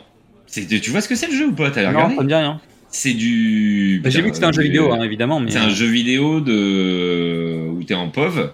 ok Ce n'est pas sale, hein. Euh, où t'es en- pas toujours t'es en POV et euh, tu te balades dans un dans un magasin entre guillemets de jouets dans le noir. donc t'as un pauvre type ça Et, euh, et Ouais. t'as euh, et t'as des peluches démoniaques qui te sautent dessus. trop bien Et donc du coup, le but c'est de passer Five Nights at Freddy's et ils ont fait l'adaptation du film. Et donc du coup là, tu vois, c'est un gardien qui vient pour garder le truc et il doit survivre à la nuit. sachant qu'il a quand même une carrière où il a souvent des rôles un peu comiques hein. Bah de toute façon, le truc il est complètement, ça va être une série B, hein, c'est sûr. Et Ouais, ça ouais. va être horreur. De toute façon, c'est horreur. hein. Donc euh, on verra bien. Écoute, Ok. on verra bien. Bah écoute, euh, pourquoi pas. En tout cas, les codes sont là. hein. Mm. Euh, J'ai vu la bande-annonce de Kubi de Takeshi Kitano, avec un film un peu épique en costume euh, qui a l'air de dépoter sa mère. Voilà. Tout ce que je peux te dire. Moi, j'ai pas regardé. je n'en dirai pas plus, mais ça a l'air de dépoter. Non, le, le prochain est pour toi, parce que c'est Fondation saison 2. Bah, tu vois, j'ai même pas fini la saison 1, donc. Euh... Ah. Mais je me souviens que c'était pas ta- ça s'était pas très très bien passé la saison 1. Non, j'ai ouais, mais non, mais c'est con hein, parce que c'est hyper beau et tout ça. Mais la ça bande-annonce pas- de la saison 2, elle envoie du pâté. Hein. Ouais, bah, je, vais, a- je regarderai quand même. à nouveau, ça fait envie. Mais la saison 1 faisait envie, en fait. La, la bande-annonce de la saison 1 faisait envie, hein, déjà. Donc euh, voilà. Déjà, Fondation, c'est hyper chaud à, à lire, donc euh, pour tenir. Que c'est chaud euh, à, à adapter. Euh, ensuite, j'ai mis la bande-annonce d'un film français de Cédric Ido qui s'appelle La Gravité. C'est un film qui se passe en cité. Honnêtement, j'ai trouvé que la bande-annonce était cool. Euh, ça m'a donné envie de voir le film. Voilà. J'avais pas vu la suite. Oh purée, je l'ai loupé celui-là. Ah oui. Sexy Génère, un film avec Tim Pitt et l'ermite. Mais il n'y a pas Oh, Mimi putain. Situ a priori dans le film. hein. Voilà, en tout cas, je ne l'ai pas vu dans la bande-annonce. C'est l'histoire d'un vieux qui commence à faire des photos, en fait, euh, bah, qui assume son âge et qui devient une sorte de modèle euh, de, de, de vieux. Donc euh, voilà. Mais euh, en fait, on, on réunit donc le, un Indien dans la ville, en fait, dans, dans un même film. Ouais. Ils sont mal, ils sont mal, ils sont mal Ah, j'ai regardé. Voilà, mais euh, pourquoi pas? Voilà, clair, pourquoi pas euh, Pourquoi pas Mission Impossible Première ça, envoie, ça envoie du pâté. Ça a l'air- sage, on va pas trop s'ennuyer, je pense. Hein Ah putain. Ah ouais, franchement, bah, le- dernier, le dernier, je suis allé voir au ciné la scène des- de l'hélico. ouais. J'étais sur mon siège, je transpirais des mains. Ça Ah, m'arrive ouais, jamais. mais- et je sais pas pourquoi. hein. C'est un truc. C'était, ça c'est du spectacle pour le coup. Ouais, c'était le premier donc du duo de films qui devrait peut-être terminer la saga, en tout cas euh, Avec euh, celle d'Ethan Hunt, sans. Ouais. Sans doute. Euh, bon, c'est comme euh, Triple X. Hein. euh. Non, pas comme. C'est c'est comme euh, Fast and Furious. Hein. Mm. Fast and Furious X, en fait, c'est le X part 1 sur 3, tu vois. Ça va commencer à devenir n'importe quoi leurs additions, là. On va plus s'en sortir. Euh, mais ça a l'air bien. Bah, tu vois, tu vois. Ouais. C'est un film Tom Cruise sur Tom Cruise avec Tom Cruise. Bon, bah, voilà, euh, ça fait le job, ça a l'air de remplir les cases. euh. Il y a Vous les savez que dans son contrat, Tom Cruise ne, de- de- de- ne devait pas tuer des gens dans les films. Mais il tue gens jamais. Impossible, Non. non Il tue jamais personne. C'est vrai? Ouais. Ah merde. Et, et ouais, et dans Edge of Tomorrow, il fait comment? Bah c'est des aliens, ça compte pas. Ah, c'est vrai. Ah non, mais c'est vrai. C'est vrai. C'est vrai, c'est vrai. Non, il tue pas. C'est marrant. Hein. Bon, je chercherai. Je pense j'ai pensé à ça parce que tu t'as parlé de Fast euh, X. Ouais. Avec notre copain, euh, pas Vin Diesel, l'autre merde, euh, The Rock. Ouais. Dans lequel il a pareil, il y a des clauses de taré sur tout ça là. Il a droit d'être le méchant, ce genre de choses quoi. Mon dieu. Ah bref. Enfin bon, bref, c'est cool hein, d'avoir des bonnes euh, carrières. Allez, Grand Turismo avec Orlando. Bloom et ça, David va être une, ça va être une daube. Je mets, je mets un billet de 500 balles. C'est Allez. une énorme merde. On va pas être d'accord, c'est cool. J'ai bien aimé la bande-annonce. On Voilà. voit tout dans la Ah bande-annonce. bah oui, oui, non mais ça. Donc je, le film, ça va être de la merde. je ne dis pas que ça va être un bon film. Je te dis juste, j'ai bien aimé la bande-annonce. Euh, je sais pas. Mais euh, oui, la bande-annonce vend trop de choses, donc j'ai un peu peur que t'aies tout vu déjà. Ah bah oui, c'est sûr. Et donc finalement, euh, mes jours de tonnerre, c'était pas mal. Je connais pas celui-là. avec euh, Tom Cruise. Euh, donc, Ah. Voilà. Donc l'île rouge, je pense que c'est pour toi. Hum, ouais, ouais, pour... tout de suite. Ah, non, mais je, je pense que c'est pour toi. Euh, donc c'est par les réalisateurs de 120 battements par minute. Ça se passe à Madagascar. Ouais. Et c'est sur une base française militaire à Madagascar. Euh, ça a l'air intéressant. C'est un film historique. Ça a l'air bien réalisé. Euh, de L'image est pas mal. la, ouais, la, dé- la, la- la déco, tout ça, tout a, tout a l'air assez bien travaillé.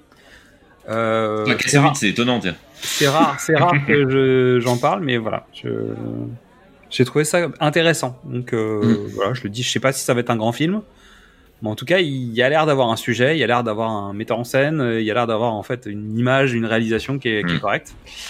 Euh, film suivant, Resident Evil Death Island, donc qui est en fait un film d'animation. Donc, il se passe quelque La chose même de 3D louche. dégueulasse que d'hab. Hmm, C'est, euh, tu sais, c'est les films animés euh, japonais en fait. Oui, Euh, non, mais voilà, c'est ça, c'est le truc. euh, Ouais. Euh, donc c'est- il y a un truc louche à Alcatraz et Léon, Chris, Jill et Claire sont sur le coup. Donc potentiellement Dieu. sortir en juillet, mais euh, sans doute sur support. Euh, je suis pas sûr qu'il Ouais, sorte bah, comme au Cinoche. Ça va sortir sur Netflix, je pense. Honnêtement, il y a tout, les- il y par a tout rapport sur au- Netflix. Non mais par rapport au film euh, avec Mila Jovovich, moi je préfère les Oui. animés. hein, Il y a pas. oui, mais je, les ai- je crois que je les ai tous regardés, moi, parce que tu m'en avais parlé. Ouais, moi je les trouve cool. Mm. Dans l'ensemble, en général, ça se passe bien. Là, celui-là, il fait un peu best-of, c'est-à-dire qu'il y a quand même des séquences où tu dis bon, les gars, euh, ok, voilà, c'est cool, mais bon, euh, on va peut-être essayer de trouver des nouvelles idées quand même. Euh, et on termine donc euh, tous les deux. Je pense qu'on voulait le mettre en dernier. Hein. Ouais, ouais, bah celui-là, à voir. Hein. The Creator. Donc le retour de Gareth Edwards euh, à la SF.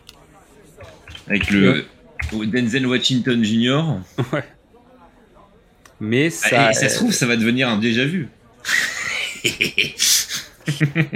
mais donc, euh, donc ouais, ça a l'air cool. La- L'IA déclare la guerre à l'humanité. En gros, c'est ça le. Ouais. Mais Et, je, euh, je sais déjà comment ça va finir, c'est ça qui m'emmerde. Et un homme, bah, je pense qu'on a lu le scénario le mois dernier. Euh, ça me saoule. et un homme euh, tient sous, sa- sous sa main, en fait, euh, potentiellement Skynet, mais il, Bah, il doit le buter et dans la bande-annonce, on voit qu'il le bute pas, qu'il la protège. Voilà, en gros, donc on sait déjà comment le film va tourner. C'est ça qui m'emmerde. après, qu'est-ce qui va se passer? Voilà. Par contre, la DA, elle m'a beaucoup plu. Dingue C'est dingue hein, parce que c'est Ah. intéressant. Non, mais c'est cool. Après, la question, c'est est-ce que Gareth Edwards va réussir à finir son film Ou est-ce qu'il va se faire virer Ou est-ce qu'il aura pas le. A priori, il n'y a pas eu de bruit sur le fait qu'il n'ait pas eu le Final Cut. Donc euh, ça va, mais ça fait quand même plusieurs films où il a pas complètement son, son film en main, donc euh, faut voir. Mais en tout cas, euh, ça, ça en jette, je pense qu'on peut le dire. Mm. Euh, voilà, et on va pouvoir passer au film de comptoir avec des news. Ouh, c'est sympa. Hein Ouais, ça arrête euh, pas. plein de petites nouveautés sympathiques. Bah, la grève des scénaristes hein. euh, n'aide pas en fait, tu vois. C'est-à-dire Ouais. qu'il y a aussi ce truc-là. Euh, donc, allez en vrac. Un remake du projet Blair Witch. Donc, moi, pas comprendre. C'est-à-dire, à partir du moment où tu fais un remake, c'est que tu dis aux gens qu'ils n'ont jamais vu le projet Blair Witch. Or, le projet Blair Witch est sorti. Le concept même était que c'était nouveau et que personne ne savait ce que c'était. Si tu sais ce que c'est, ça n'a pas de sens. Donc, pour moi, c'est même. dire qu'il y a eu, il y a eu des remakes avec tous les films Covid en mode cam. Oui, mais en fait, refaire le projet plus c'est une connerie parce qu'en fait, euh, maintenant que tout le monde sait ce que c'est, bah, ça n'a plus d'intérêt. Ensuite, euh, t'as une théorie sur la phase 4 Ah, c'est pas MCU. moi, c'est une théorie que j'ai lue, que je t'ai envoyée et je suis Ah. euh, le mec il, il est je pense qu'il a je pense qu'il a bon.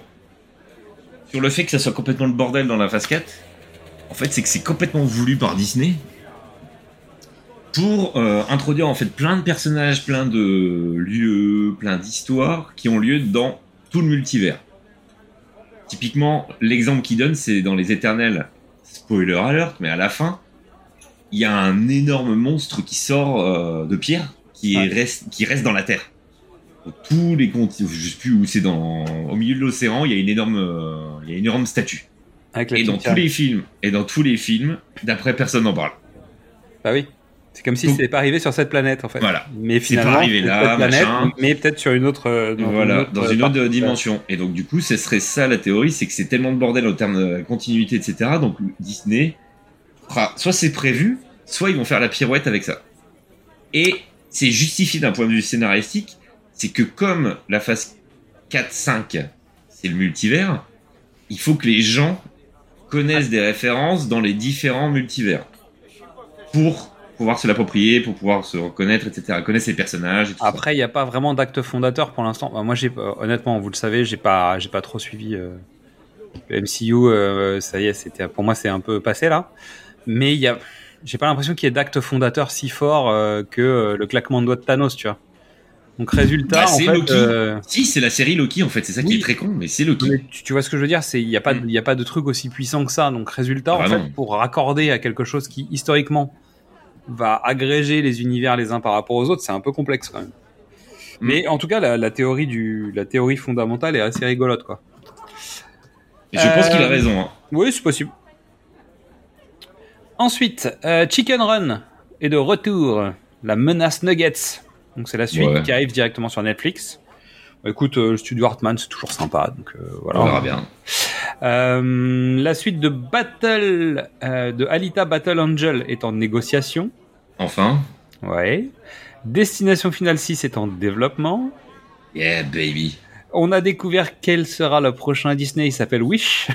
Et avec un nom pareil, j'ai noté qu'il va Mhm. prendre cher. hein, je pense. Il y a un Dodgeball 2 qui arrive. Pour les cinquantenaires, ça. Ouais, ouais. Oh, je suis pas sûr que ce soit une très bonne idée, mais bon, c'est pas grave. Euh, La saga Transformers recycle un peu tous les cas perdus du MCU, puisque Scarlett Johansson et Chris Hemsworth débarquent dans Transformers. Ouais, bah on verra bien. C'est pas rassurant. Euh, Il y a Expendables 4 qui est en, en préparation. Le casting des 4 Fantastiques est peut-être sorti. Je suis pas sûr que ce soit signé à 100%, mais bon. Non, mais on verra bien. hein. Donc Mais il bon. parle de Adam Driver, Antonio Banderas et Margot Robbie. En fait, Margot Robbie, elle va faire tous les rôles de meuf de tous les, les films de super-héros. en fait. Non, mais. Et ils voulaient mettre euh, dans la chose. Non, la merde, comment ça s'appelle le, le truc en pierre, c'est. Ouais. C'est la chose. Ouais, The ouais, Thing. ouais. Ouais, c'est Ouais, ouais, ouais. Pedro Pascal? Non. Non, ok. Non, parce que Non, je pense qu'on va en reparler après. euh, Oui, mais euh, comment il s'appelle? Euh, Zut, euh, Mila Kunis. Il voulait en faire une version féminine. Ah, pas con. Elle a refusé. Apparemment. Bah non, mais elle préfère qu'on la voit dans le film, non, peut-être? non, je veux pas être dans le même univers que Chris Pratt. Euh... Attends, celui-là, je le prends. Vas-y. Ah oui. Premier. Il a Ah non, mais ça, ça va. Honnêtement, Il est mort de rire. vas-y, vas-y, vas-y. Le premier projet français de production euh, de film de Disney Plus sera ZAD, une zone à défendre où c'est l'histoire d'amour entre un policier et une zadiste. Avec Pierre Ninet, c'est ça hein? Euh, je crois, ouais. Mais Oui, t'as l'impression que, le- t'as l'impression que le scénario a été écrit par ChatGPT. Non, mais attends. mais quand j'ai lu ça, mais purée. Ça pourrait être, tu sais, un duo improbable. Un policier et une zadiste mènent des enquêtes. Mon Euh, dieu. Voilà. Ensuite, le reboot de Cliffhanger. Bon, C'est pas une suite? Je sais pas, ça a pas l'air très clair parce qu'en fait, Stallone va faire partie du truc, mais c'est pas sûr qu'il ait le même rôle. Parce que j'ai lu plusieurs le news méchant différentes. Je sais pas. Non, non, non, il va être gentil, mais euh, bon, je sais pas. Euh, Il y a Fabrice Devels qui revient avec un nouveau film sur la guerre des polices dans les années 90. Bon, Fabrice Devels, en général, c'est, euh, tu vois, c'est du, policier, quoi. Euh, Largo Winch 3 a commencé son, commence son tournage cet été. Voilà, voilà. Largo Winch. Ouais. Voilà. C'est bien. Euh, Il y a un documentaire sur Michael J. Fox qui est sorti. Ouais, sur Apple avis TV Plus. Ouais. Moi, je l'ai pas regardé parce que j'ai pas envie, j'ai pas envie de- d'être triste. Ok. Mais ouais, donc c'est sur son combat contre Parkinson. Ensuite, James Mangold ne s'arrête plus après Indiana Jones 5 et peut-être un Star Wars movie. Il va faire le biopic sur Bob Dylan et John Baez, euh, avec euh, Timothée Chalamet d'un côté et Monica Barbaro qu'on a vu euh, dans Top Gun, Maverick, qui était dans True Lies, je crois, la série. Ouais, On en bah, reparlera peut-être après. Euh, la suite de Lord of War. Donc, je me suis demandé s'il s'appellerait King of Gun. Bon. Euh, qui semble sur les rails avec euh, Bill Skarsgård qu'on a vu donc euh, dans John Wick 4. ouais. Il est bien dedans. Ouais, il est Comme pas hein, de mal. toute façon, comme d'hab. Ouais, il est pas mal. Ça passe. Euh, Par contre, il a un très mauvais accent français. c'est potentiellement ça le problème. Je croyais que c'était un nordisme. Bah, bref. Euh, Jack Casey sera le prochain Hellboy dans The Crooked Man avec aux commandes euh, Brian Taylor qui a œuvré sur Hypertension et qui a aussi travaillé sur la série euh, un peu déglinguée Happy, tu sais, qui passait sur Oui, Netflix. oui, j'ai pas regardé ce truc-là. ouais. C'était bien le bordel. Bah si t'as l'occasion, ça y est, euh. Hellboy, ça y est, c'est fini. Hein. Ils l'ont fini, euh, production, ouais, tout euh, tournage fini. Ouais, mais j'attends de le voir parce qu'en fait le dernier euh, il était tourné puis en fait il a été massacré Ouais, ouais. puisque c'est c'est la norme. Le documentaire sur Schwarzenegger est arrivé sur Netflix. Ouais. Pas regardé. Non, moi non plus, pas encore. Ok. C'est ça. Foubar ou c'est la série? Non, euh, faut voir c'est la série. Ouais, bah, Elle est sortie aussi parce que j'ai eu Oui. l'alerte Netflix. Voilà. Oui. C'est True. Lies, hein, donc euh, bon, bah. Ah, moi je vais voir. Hein. Euh, Xavier Jean euh, travaillerait sur un film qui s'appelle Sharks et qui se passerait à Paris. C'est pas Gans? Euh, non, c'est Christophe Gans. Et là c'est Ah, Xavier Jean. Donc ce serait pour Netflix. A priori, ce serait des requins dans la scène. Ah oui, mais j'ai vu ce pitch là. Et j'ai gratté, il y a l'air d'avoir quelque chose. hein. Mhm. qu'on verra. Euh, Marinette, le film sur Marinette Pichon, donc la joueuse de foot internationale, euh, réalisé par Virginie Vernier, Harry. The Wild One, un documentaire sur Jack Gerfine, donc j'espère que je dis pas de bêtises, qui est un réalisateur oublié d'Hollywood, arrive aussi. Je suis assez curieux en fait parce que je connais pas ce mec, donc euh, j'avais envie de voir. Et en fait, étonnamment, sur, entre guillemets, pour le teasing, ils ont mis pas mal de noms de personnalités qui parlent de lui, donc euh, il ça a l'air d'être quelqu'un d'important en fait. euh, Ouais, moi je, ouais, je sais pas. et je connais pas, donc euh, ça m'a intrigué. Pierre Ninet est au casting du prochain film réalisé par Johnny Depp sur la vie de Modigliani. J'ai pas trop entendu de shitstorm, un peu, mais pas beaucoup en fait. Moi par j'en ai, à- parlé ce midi et euh, apparemment il y a eu. Mais comme c'est Pierre Ninet, on va dire, il est, euh, il est en mode euh, chat perché là. C'est comme Chirac dans les guignols. Ah, je perché. Ouais, et donc il est un peu immu- immune to that euh, en ce moment là. Ouais, c'est marrant, hein, parce que Maïwen, elle a pas eu l'air de l'être autant en fait. Bizarre. Ah, la justice à deux vitesses, que veux-tu Euh, Le jeu Le Loup-Garou va être adapté en film sur Netflix. Attends que c'est pas par euh, notre ami euh, Astérix, Ah ouais ça va.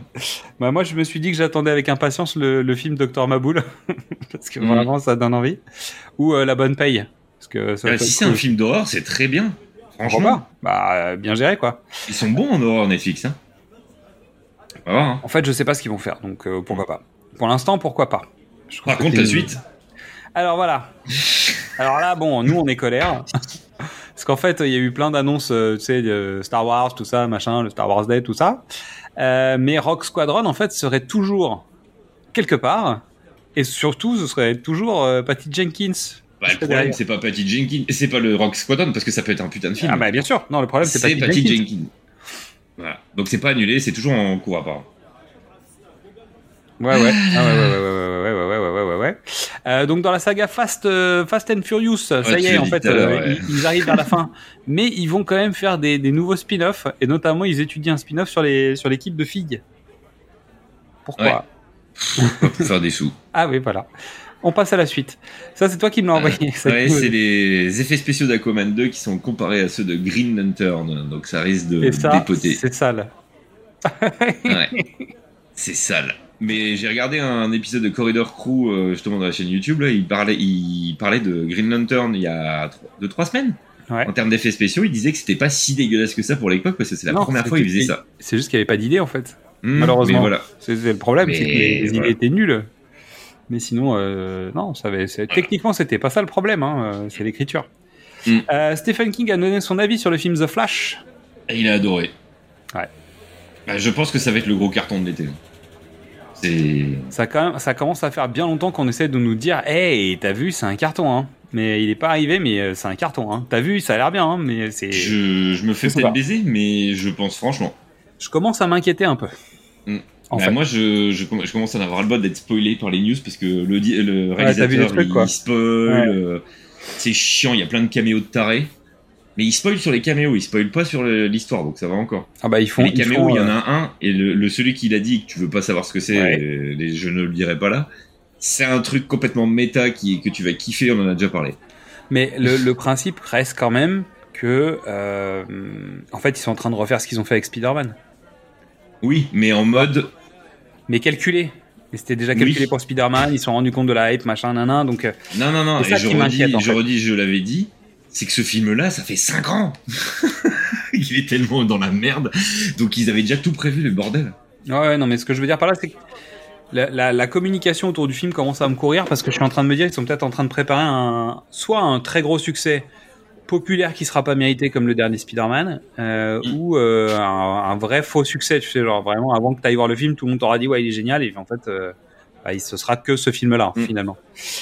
Donc on verra. Euh, la suite de Jumeaux, donc qui s'appelait Triplé normalement, qui est une rumeur qui tourne depuis quelques années quand même, hein, et quelques quelques quelques années, euh, serait abandonné à cause de Jason Reitman qui aurait euh, bouclé le sujet, alors que Danny DeVito et Schwarzenegger étaient ok, euh, mais en fait Ivan Reitman est décédé, donc c'était lui qui était Mm. le réalisateur à l'époque. Et finalement, son fils Jason a dit que, bon, pff, en fait, ça l'intéressait pas, que l'histoire était nulle. Donc, en fait, c'est l'ayant droit.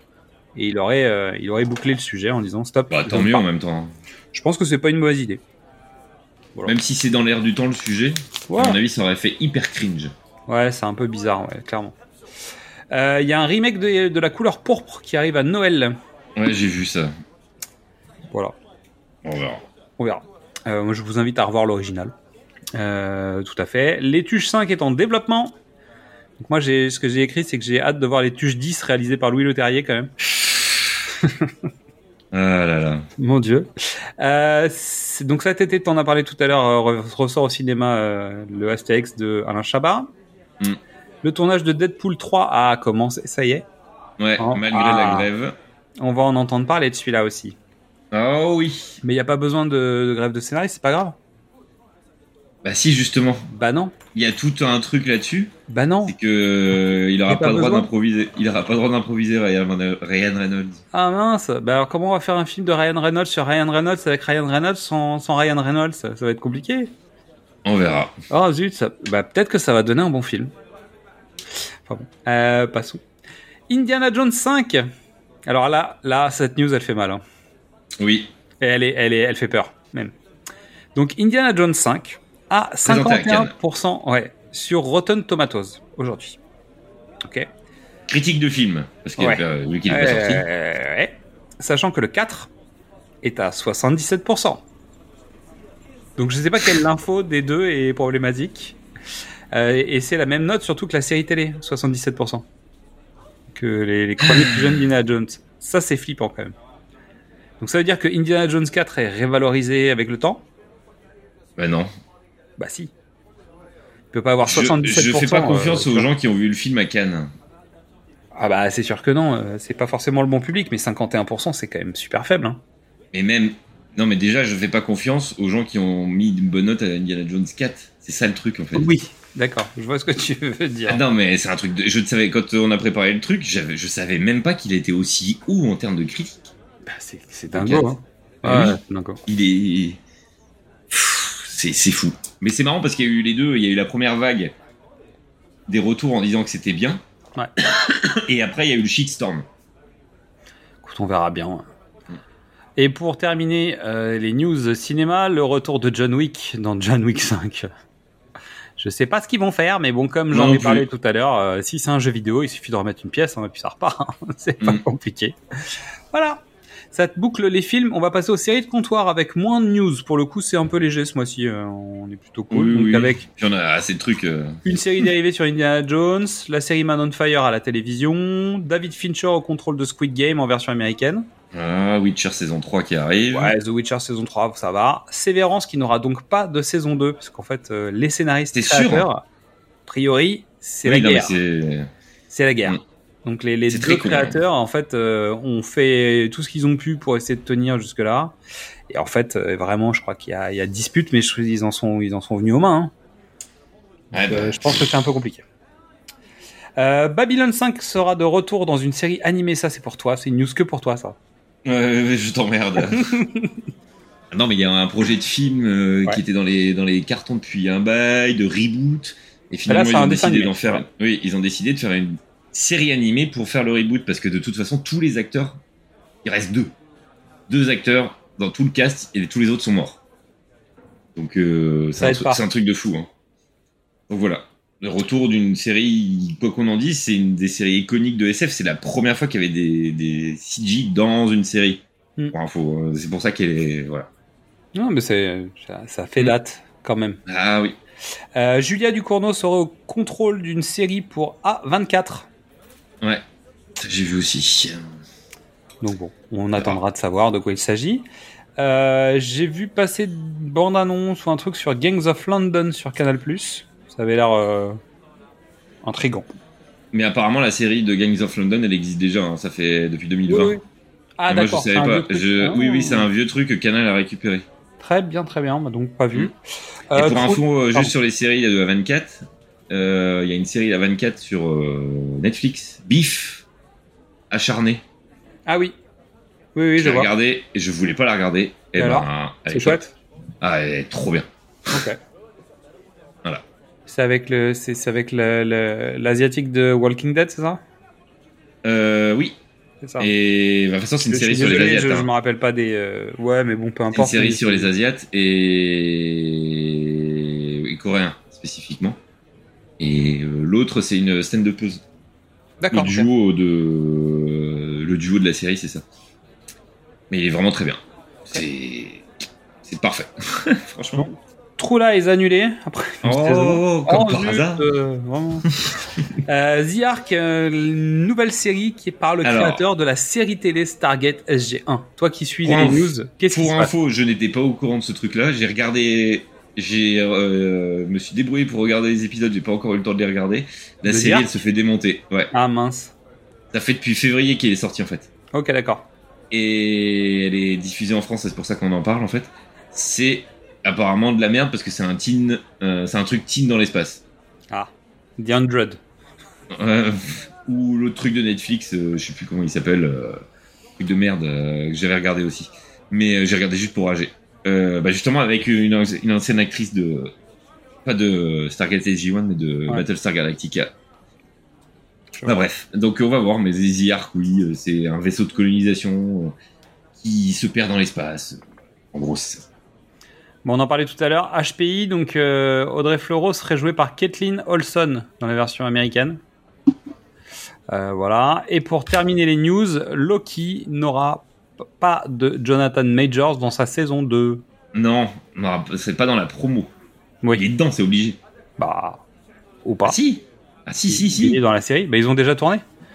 Ah, bah, Elle est déjà temps. tournée, elle, sort au mois de- d'octobre ou novembre. Mais il fera pas la promo.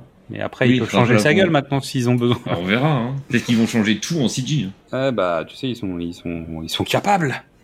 Ils ont les moyens technologiques pour le faire. Bah, ils l'ont bien fait avec Kevin Spacey. hein.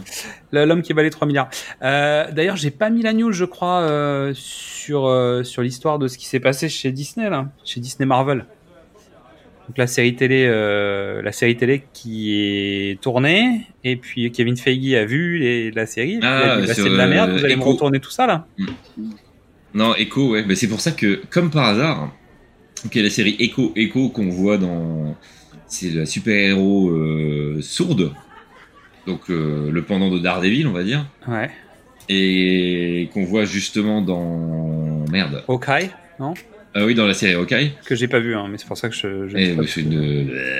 Et euh, donc du coup, elle a, elle a une propre série et du coup, apparemment, Kevin Feige a dit, euh, c'est même pas la peine, euh, c'est de la merde ce que vous avez fait, donc on refait tout. pas. Et voilà. Et donc du coup, c'est la première série de euh, Disney Plus qui va être diffusée en totalité comme Netflix, en binge, comme par hasard, Ah bah tiens. comme par hasard. Bah ouais, mais Voilà. ils, préfèrent, ils préfèrent avoir des séries où tu restes pendant longtemps hein, plutôt que du binge. Ça oui, mais je sais. en fait, mais donc c'est vu que c'est de la merde, ils ont dit on va pas faire de l'événementiel dessus. Sortez ton, D'ailleurs, je, je rebondis aussi sur Disney+. Euh, on a passé donc le 26 mai, parce que le 26 mai, c'était euh, l'hécatombe.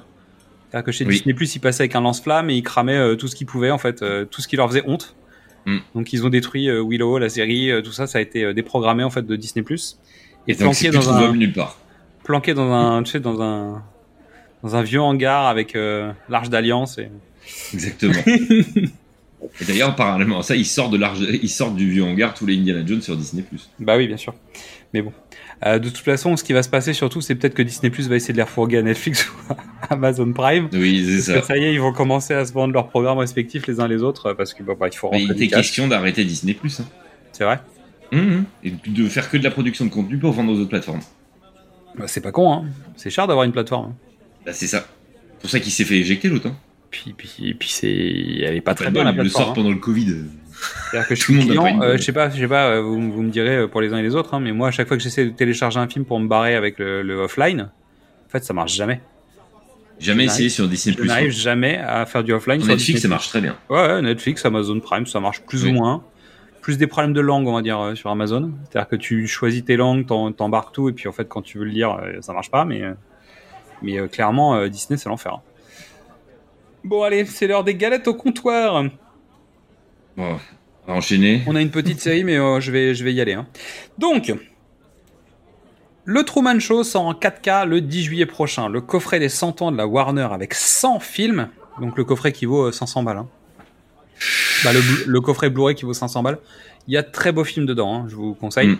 Euh, c'est une édition limitée, numérotée, etc. Donc, euh, foncez si jamais vous avez les moyens. Mais on est aux alentours des 400 ou 500 euros euh, pour la version Blu-ray. Euh, la Vengeance est à moi et L'Ange Rouge euh, débarquent en Blu-ray DVD. Donc c'est des films euh, asiatiques. Euh, National Lampoon's Vacations arrive en 4K au mois de juin aux États-Unis. Parce que je suis pas sûr qu'il sorte en Europe celui-là. pas sûr, Il est pas sorti au moins en France, celui-là C'est quoi le titre français? Je du sais pas. Je crois que ça s'appelle Vacation tout court en fait, même pour la plupart des Ouais. gens, parce que National Lampoon c'est, tu vois. Donc c'est un film avec Chevy Chase. Ouais, euh, c'était Sacré College, c'est American College, le titre de National Lampoon, euh, Ouais, ça doit être American Lamp, je sais pas. Honnêtement, je suis même pas sûr qu'il soit sorti ici. Euh, Deep Impact en 4K, Basic Instinct, Hugo Que j'ai Cabret. regardé hier soir. Ouais. Le 4K de Basic Instinct, ouais. Bah, purée, elle est belle, la resto. Bon, c'est cool. Hugo Cabret en fait euh, sort en 4K mais pas en France, il sort à l'étranger mais j'ai pas trouvé où. Mm. Euh, je dirais l'Allemagne parce que par défaut c'est souvent l'Allemagne. Euh, il était une fois la Révolution arrive euh, aux US en 4K, le World War Z arrive en 4K en juillet aux US. Euh, Chute libre pourrait arriver en 4K. Donc le Joel Schumacher avec euh, Mhm. Michael Douglas. Il y a un coffret chez Carlotta qui sort sur Massacre à la tronçonneuse. Tu sais, leur, leur espèce de livre coffret là, qui sont très jolis. Euh, le mépris de Godard sort en 4K pour le 60e anniversaire du film. Avatar 2 et Avatar 1 arrivent, ça y est. Euh, Enfin, bah là, ça y est, ils sortent. euh, bah, en- quand l'épisode sortira, je pense que ça sort dans quelques jours, parce que ça sort le 23 juin. Il y a un Blu-ray 3D et il y a des 4K pour les deux films. Enfin. Voilà. La Nuit des Morts Vivants arrive en 4K le 5 juillet prochain. Le Sicilien de Michael Cimino avec Christophe Lambert et Terence Stamp arrive en Blu-ray. Ace Ventura sort en Blu-ray le 21 juin prochain. Et Bienvenue à Gattaca arrive en 4K. Et je termine euh, les, galettes au comptoir avec la Fnac qui lance une plateforme DVD Blu-ray à la demande. Euh, un peu comme avait fait René Château Vidéo à l'époque. Où en fait, quand tu as un certain volume de précommande, ils éditent le film. Et ben, je trouve que l'idée est hyper bien. Bon, après, faut voir le catalogue, faut voir les conditions, faut voir le nombre de préventes euh, nécessaires et machin, mais je trouve l'idée intéressante. C'est-à-dire, ils produisent pas pour produire, ils attendent que. Mais aujourd'hui, en fait, tu as plein de maisons d'édition qui produisent des films à partir du moment où il y a les précaux nécessaires. Hmm. Donc c'est bien en fait. Ouais. Ça permet de maintenir à, sans doute à flot et sur support euh, des films qui ne le seraient pas si on se base uniquement sur les, les peut-être des commerciaux et des, euh, du market. Donc euh, c'est intéressant. Après, faut voir les conditions. On attaque les news avec la première étape qui va être la grève des scénaristes parce que je pense que c'est le sujet du moment. Ouais, qui est toujours en cours. hein, Et ouais, toujours. on parle. Est-ce que tu peux nous faire un petit résumé de la situation il y a- toi Ouais, il y a potentiellement la grève aussi des producteurs qui va arriver parce que le contrat se termine aussi en juillet, je crois. C'est un contrat que je dise pas de conneries tous les 7 ans, Ok. un truc comme ça. Donc Les comment ça 7-8 fonctionne? Tu peux nous raconter le, Oh, les grandes je vais lignes faire euh, rapidement parce que Grandes lignes. Oui, on mettra en lien dans la description euh, une vidéo qui explique très bien euh, d'un youtubeur que je suis depuis un bail et il a, il a tout expliqué euh, point par point, etc.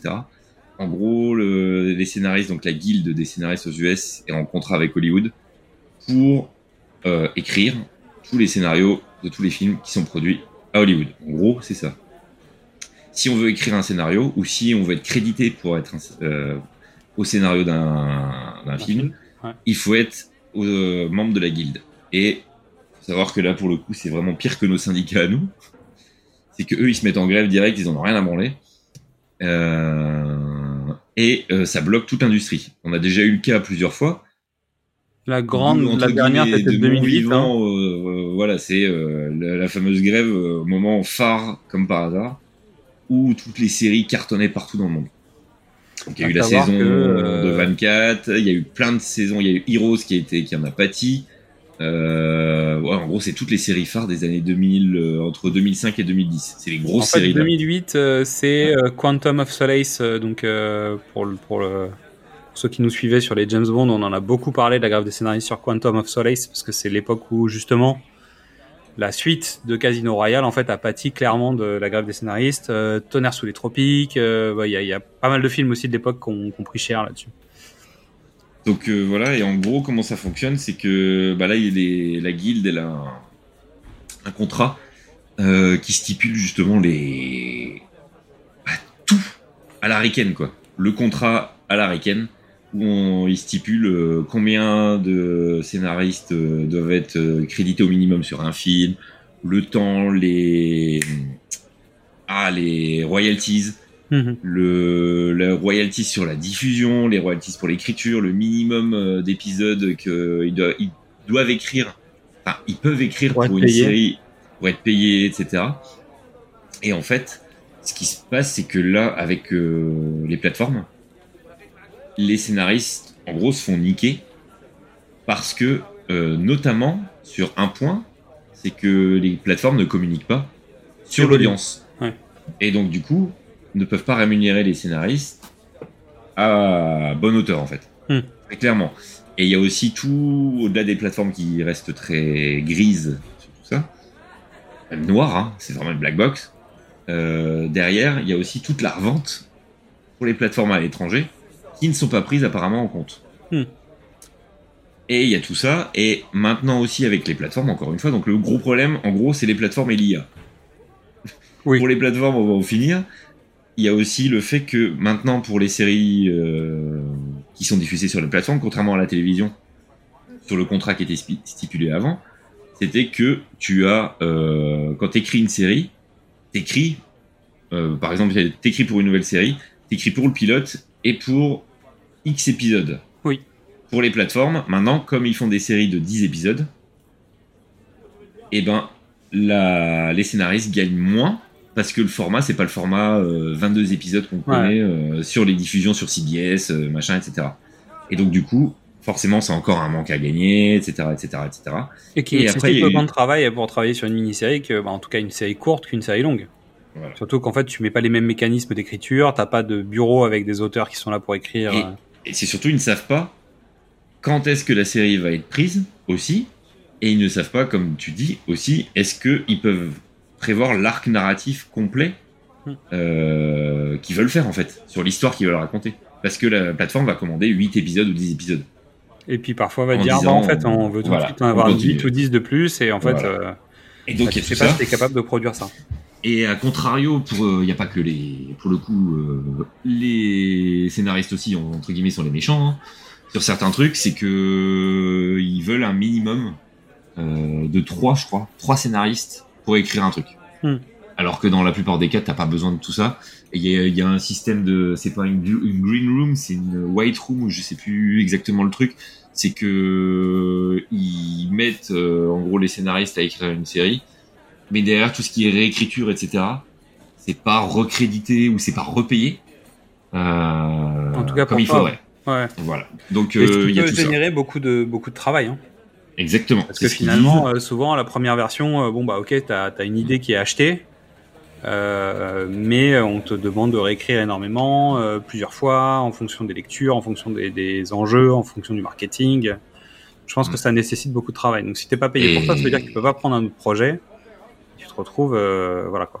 J'avais et l'autre truc c'est sur l'IA, c'est qu'ils veulent encadrer l'utilisation de l'IA, comme par hasard. Qui est logique. Et j'avais entendu il y a trois semaines sur Europe 1 l'émission des médias, qui est très bien d'ailleurs euh, pour le coup euh, d'un point de vue généraliste. Ils faisaient intervenir le- l'équivalent français. Et ce qui était marrant, il y avait deux points qui étaient, il y en avait un marrant et un moins marrant. Un marrant, c'est qu'elle a dit que eux, euh, on va dire que le- la guilde française a moins de pouvoir que les syndicats français en fait. Si tu compares, en fait, les, la guilde a plus autant de pouvoir que la CGT en France, mais la guilde des scénaristes, elle a aucun pouvoir en France, en fait. Elle a aucun moyen de pression, bah, etc. hein. Et elle disait que, en fait, euh, les scénaristes ricains, ils étaient connus pour gagner très bien leur vie, etc. Maintenant, ils arrivent au niveau des scénaristes français. C'est-à-dire que les conditions font que ils touchent que dalle. Et ça, je ne savais pas que le système pour les scénaristes en France était aussi précaire. D'un point de Ah, vue euh, contractuel, d'un point de vue contractuel euh, Passer sur le, de temps, beaucoup le de temps à écrire un truc qui finira ça, pas à voilà. être euh, pas, pas Et en et France c'est encore pire, hein, t'es même pas sûr d'être payé, t'es Ah bah payé oui. qu'au moment où le truc est diffusé. Oui. Et ça je ne savais que pas. Si le truc reste bloqué dans un tiroir alors qu'il a été produit, réalisé, machin, et que t'as tout fait, que t'as tout écrit, en fait, t'es pas sûr d'avoir tes sous. Donc il y, a- il y a des conditions, quoi. Donc c'est euh, non, non, c'est un boulot de chien. hein. Et donc du coup euh, la conclusion de tout ça c'est que bah, on attend parce que euh, les négociations sont en cours, il n'y a plus rien, donc tout scénario d'écriture est interdit, et aussi bien les tournages, parce que dans les tournages il y a des réécritures, il y Mhm. a certains studios qui disent euh, bah, on arrête parce que euh, généralement t'as des réécritures pendant pendant le, le tournage. en fait. tournage, ouais, donc tu lances pas ton tournage ou tu bloques les projets, des projets qui seront qui finiront à la poubelle. Ou alors Euh, t'as même des personnes qui sont généralement t'as producteur, scénariste et réalisateur, ça peut être les- la même personne aussi, donc c'est ça le problème. Et pour continuer à bosser, j'ai même lu qu'ils allaient sans doute faire appel à l'intelligence artificielle pour utiliser des scénarios libres de droit. Des histoires libres de droit, tu sais, pour retravailler des classiques, quoi.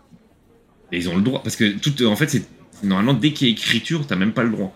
Et en fait tu peux même pas faire euh, euh, ils appellent ça le yellow, c'est le jaune, le je sais plus comment on dit en français, le celui qui suit pas la grève. Ouais. Le- Le casseur de Et grève. tu peux pas. Ouais, le casseur de grève. Euh, tu veux. Bah, c'est pas vraiment un casseur de grève. là. Mais euh, c'est ce... si tu vas travailler, euh, parce que là, Hollywood cherche des auteurs. Mais si jamais tu vas travailler pour écrire, t'es grillé à vie. Ah bah tu feras jamais partie de la guilde, donc t'auras Et jamais le droit de t'es grillé. travailler, donc t'es grillé.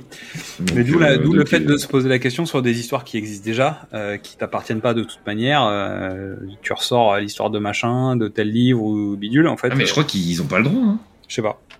Ils ont pas le droit Je par sais pas comment ça marche. Bah, c'est Pardon. ça. Et donc du coup, il y, a y le contrat pour les producteurs et les acteurs qui arrivent. Je crois que c'est juin. Ça risque d'être un peu le bazar, quoi. Voilà. Parce que notamment le blocage, il est sur les plateformes. Hein. Hmm.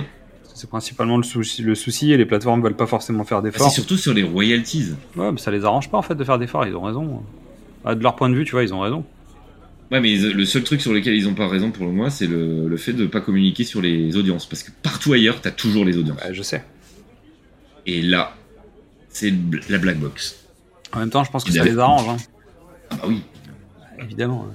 Parce qu'après, tu mets ton top 10 que tu veux, euh, tu communiques T- aussi aux actionnaires un peu comme tu veux. Hein. Mhm. Bref, allez, on passe à la suite. Donc, euh, quelques news. Donc, Christina Applegate prend sa retraite suite à la découverte de sa sclérose en plaques. Bien triste. Ouais. C'est- voilà. Euh, bonne blague, l'ancien directeur de France Télévisions qui aurait expliqué qu'il recevait l'ordre de perdre l'Eurovision Bon, c'est pas étonnant. dans le Parisien. Parce que c'est, ça coûte cher d'organiser l'Eurovision, quelques, mi- quelques millions d'euros, tu vois. Donc en fait, entre ça et donc euh, fait tout pour perdre. Je trouve ça rigolo.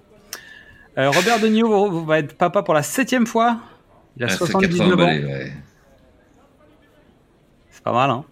Euh, on a vu Tom Cruise déguisé en porc, enfin en facochère, euh, puisqu'il il était, euh, il jouait euh, Pumba sur scène sur le Roi Lion, la comédie musicale, hein, pour un, un, un extrait à un moment en fait, puisque c'était la fin de James Corden dans le rôle de Timon. Dorothée fait une voix dans les Transformers. Voilà. Euh, Kristen Ritter, donc euh, Jessica Jones, ferait du forcing pour essayer de revenir dans le MCU. Bah oui. Bah, écoute, hein. Bah attends, euh, ils ont bénéficié euh, à, bah, en tout cas, ils se sont fait expulser, expulser de, du MCU euh, comme des malpropres. Bah, ils pas de ont leur jamais été considérés comme de l'MCU, apparemment. Bah oui, c'est ça. C'est pas juste les pauvres. Hmm. Voilà. Euh, Qu'est-ce qu'il y a d'autre hein, comme petite news Robert Englund pourrait revenir sous les traits de Freddy Krueger. Bah c'est bien. Ouais.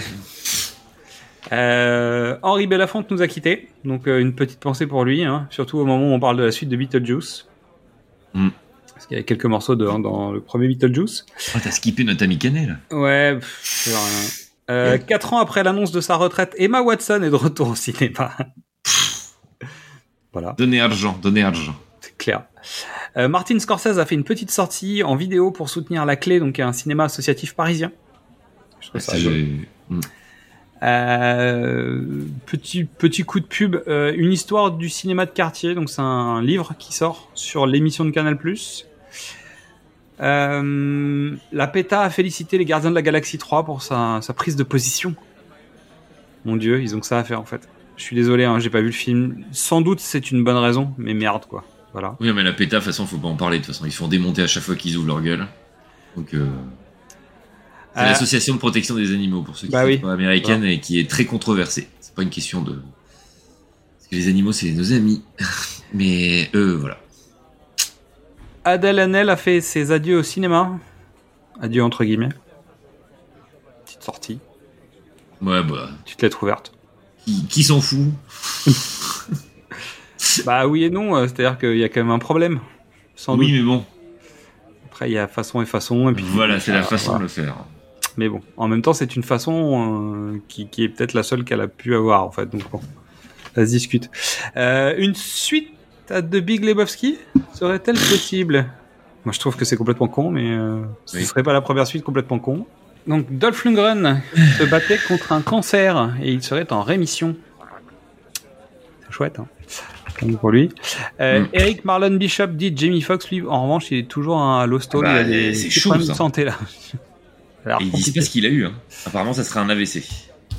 Ouais. C'est Mike Tyson qui aurait balancé le truc. euh, Parce qu'il est en train de tourner une, euh, justement un biopic sur Mike Tyson.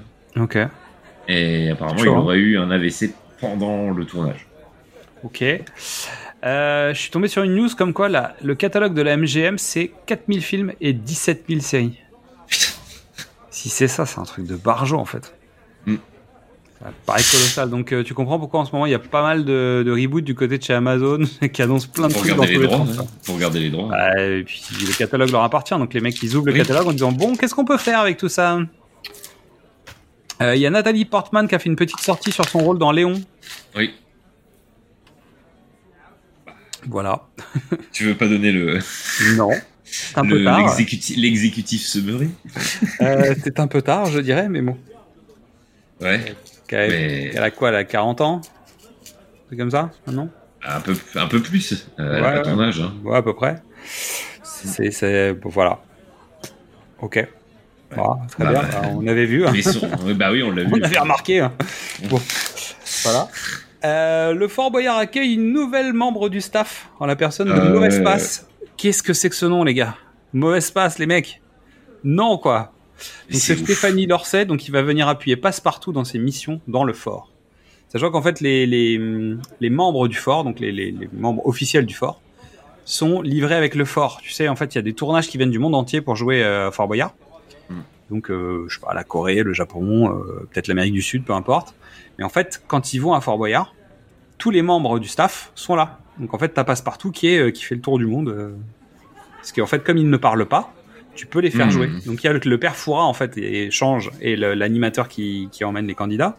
Mais tous les personnages non parlants sont non parlants pour cette raison. Ça leur permet d'être un peu partout dans le monde. Hmm. Et voilà. Ils sont avec les murs, quoi. Euh, donc Disney continue ses, euh, bah, son, son nettoyage de printemps en fermant son, son hôtel Star Wars. Ah bah, t'as vu le prix de la nuit? Ah bah oui, oui, oui. donc c'est le Galactic Star Cruiser. Euh, c'est quoi? C'était 5000 dollars les deux, les deux nuits ou les trois nuits Ouais, ouais, c'est un... ouais, c'est un truc comme ça. et, et en fait, t'es dans un hôtel qui donc se passe dans une euh, croisière interstellaire, ce qui veut dire qu'en fait, tu dors dans un hôtel où il n'y a pas de fenêtre, puisque les fenêtres sont des écrans.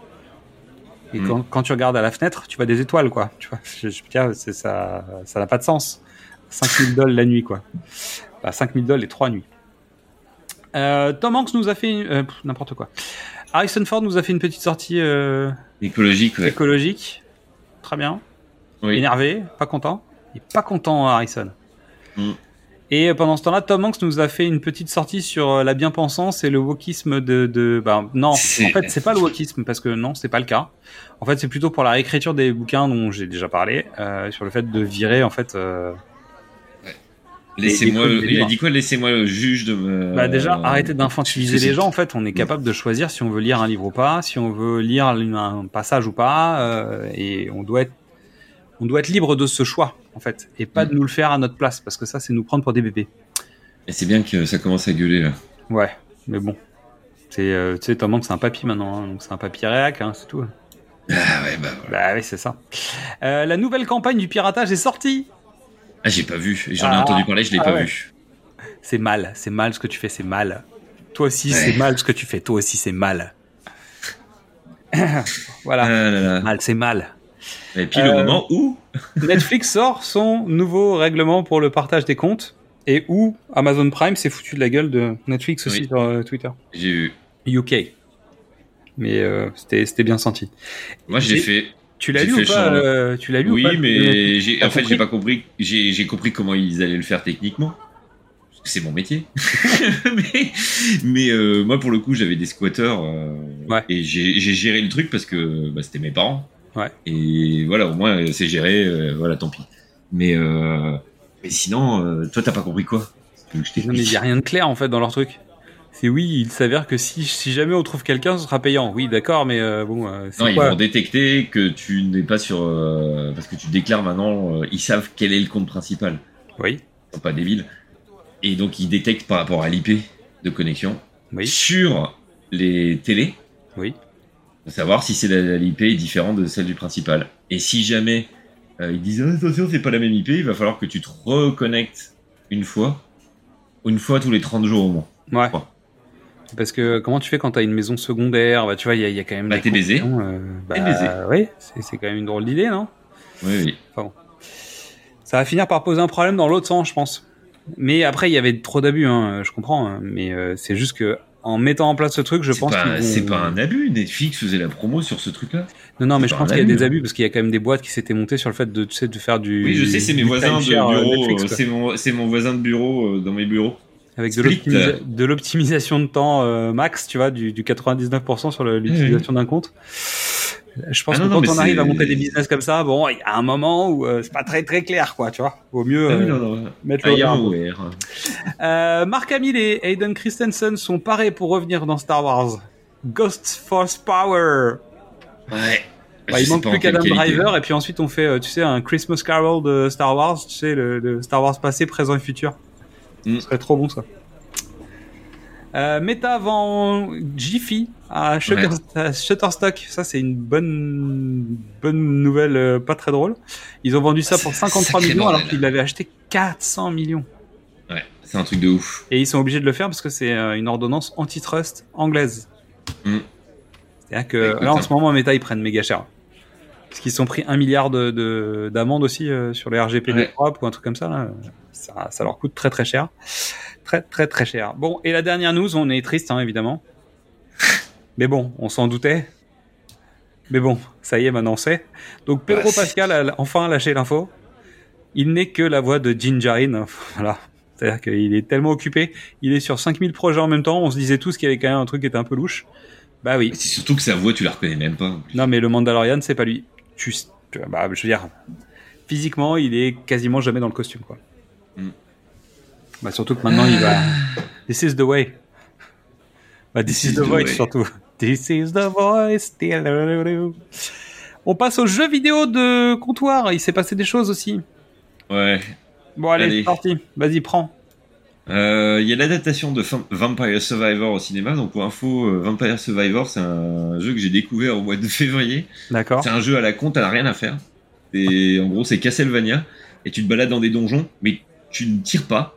T'as juste à bouger ton personnage et à éviter. Et au fur et à mesure que t'évolues en niveau, tu gagnes des armes, des trucs. C'est en gros, euh, c'est un bordel sur l'écran à la fin. T'as, tu dois avoir euh, 500 ennemis sur ton écran et t'es au milieu en train de buter tout le monde parce que t'as des armes qui défoncent tout.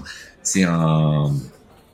Ah, Zut, c'est un, un die and retry en fait. Ok, d'accord. le but c'est que tu meurs et tu continues, tu continues, tu continues, tu évolues, tu évolues, tu évolues, tu fais EP. Et le mec, il a fait un carton sur Steam. Le jeu, il vaut 3 balles. Ouais. Et il a fait, euh, je sais plus combien de ventes. Moi, c'est pour ça que je l'ai acheté. Je l'ai vu en top. J'ai fait, mais c'est quoi ce jeu?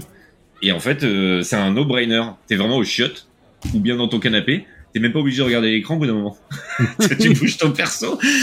C'est, c'est fou. C'est et le jeu, il cartonne. Il y a des DLC. euh, T'as des personnages différents. T'as des différentes arènes. euh, Ok. c'est pas mal. Bah, c'est, le, le jeu est bien.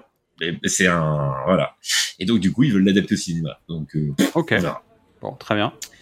Ensuite, t'as la fusion entre Microsoft et Activision, donc euh, ça fait un an et demi déjà. euh, là, c'est bloqué par Londres, donc par celle dont on vient de parler, Ouais. l'autorité de la concurrence de Londres, de, du Royaume-Uni. Mais ça a été autorisé par l'UE, donc du coup, Microsoft euh, a ça comme argument, ils ont fait appel, Ouais. et on attend toujours la décision de la FTC, Federal Trade Commission aux US. Savoir si Compliqué c'est- quand même. hein. Ouais, bah, logiquement, il devrait avoir les news là, euh, et puis voilà. Ensuite, euh, bah, il y a eu la sortie de Zelda Tears of the Kingdom euh, là, et il a été leaké sur le net 10 jours ou deux semaines avant. Ouais. Donc voilà, en vrai, perso, moi j'y joue là. Juste avant l'émission, j'étais en train d'y jouer. Ah oui. Euh, box office de Mario que j'ai vu d'ailleurs, je l'ai pas mis dans le truc, je l'ai vu. euh, bref, Euh, donc 1 milliard 2 de recettes au box office mondial et 6 millions d'entrées chez nous, qui est bien. Mais bon, pas justifié, je trouve. Dans la même veine, on attend peut-être un Zelda au cinéma. L'équipe de Tears of the Kingdom et euh, Breath of the Wild qui sont sortis on dit qu'ils étaient très intéressés d'adapter apparemment Tears of the Kingdom. Bah oui. Ça n'a même pas été traduit en plus en français, on est d'accord Non. C'est Tears of the Kingdom. Ouais, ouais, il s'appelle comme ça. Euh, dans les news qui arrivent, le Summer Game Fest. Oui, il risque d'y avoir des euh, nouvelles annonces. Voilà des nouvelles annonces, et surtout que bah là il y a eu le State of Play de PlayStation, Ouais. Où on voit quand même que ça devient de plus en plus lié, hein, le, le ciné et le jeu vidéo. Donc, Surtout que euh, c'était un poil décevant quand même. Oui, mis à part euh, justement euh, Spider-Man 2 qui a été présenté là. Ouais. Euh, et euh, bah, nos amis français Ubisoft euh, font que des merdes en, en ce moment. C'est un peu Perte record, licenciement. Ils veulent utiliser ChatGPT dans leur dev. Et Ouais, euh, puis surtout, bah, il commencent à parler de annulés, remplacer des, des rem- En fait, même pour le doublage, j'entendais quelqu'un qui parlait de doublage. Aujourd'hui, le doublage est touché aussi par le- l'intelligence artificielle, puisque maintenant tu peux remplacer des voix par. Donc bon, euh, compliqué quoi. Et euh, surtout, Et- euh, il y avait une info qui circulait sur le Spider-Man 2 là. Ouais, qu'il il devrait être euh, mature rated, donc ça veut dire violent. Et de ce qu'on voit dans, la, dans le gameplay, il y a un ou deux passages, Ça peut. euh, la nuque. euh, Ouais, non, mais il y a, vois, hein. il y a l'air d'avoir du Venom, euh, donc bon, il, Oui, faut, oui. il faut que ça soit un peu tracho quoi. Voilà. Et la dernière news, parce que c'est sorti, le jeu est sorti hier, enfin vendre, euh, vendre, ce fin mai. Mhm. C'est le jeu Gollum adapté du Seigneur des Anneaux qui était annoncé depuis avant le Covid. Ok. Il est enfin sorti et c'est de la merde en barre. Les graphismes ne ressemblent pas du tout à ce qui avait été présenté. Merde. Le jeu il est pourri, euh, tout ça. Donc on était censé suivre Gollum euh, avant, avant, voilà, non, euh, quand il cherche l'anneau en fait, D'accord, ok. que juste avant la communauté d'anneaux. Donc voilà.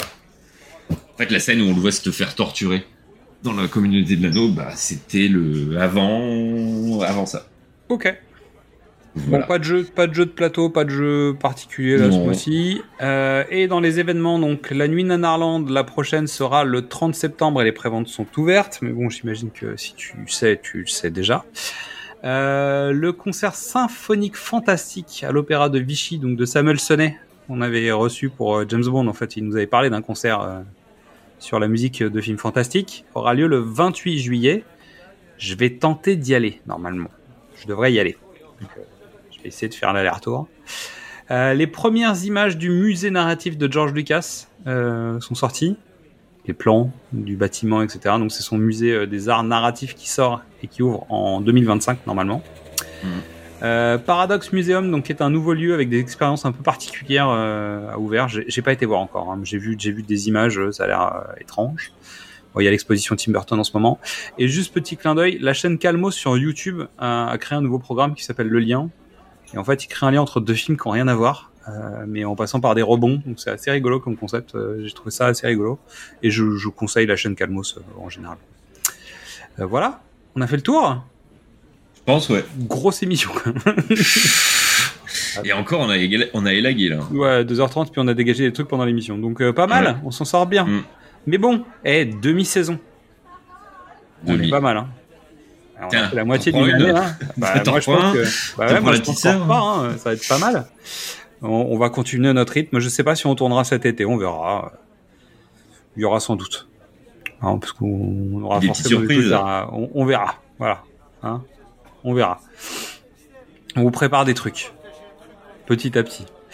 Donc, merci à toutes et à tous pour votre écoute. Euh, en attendant le mois prochain, nous avons une collection à, dédiée à Bruce Springsteen qui arrive au terme là. Ça y est, on, au mois de juin, on va terminer. Euh, sinon, tu sais où nous trouver. Le pitch était presque parfait. Facebook, Twitter, Instagram, TikTok. Tu peux découvrir nos anciens formats et nos autres euh, collections. Du cinéma au top, précédemment sur vos écrans. Qu'est-ce que c'est bon? Les films de l'avant, les films de l'amant, les pitchs du nuit d'été et femmes de cinéma. Et on n'oublie pas, le cinéma, il n'y a pas que chez Coppola qu'on en boit. Et la prochaine fois, on pourra trinquer. À la tienne, Quentin Ah, tiens, Xad. Allez, ciao Je peux avoir deux autres Suzes Je vous dérange en pleine lecture, là. Non, non, pas du tout. Je ne sais pas comment vous faites pour lire, moi ça m'endort. Eh ben, deux autres Suze alors. Il y en a une pour Betty et une pour moi. Oh, mais là, maintenant, faut arrêter, maintenant. Il faut boire avec modération. Qu'est-ce qu'on dit, Antoine? Merci. Non, on dit non. Non, merci.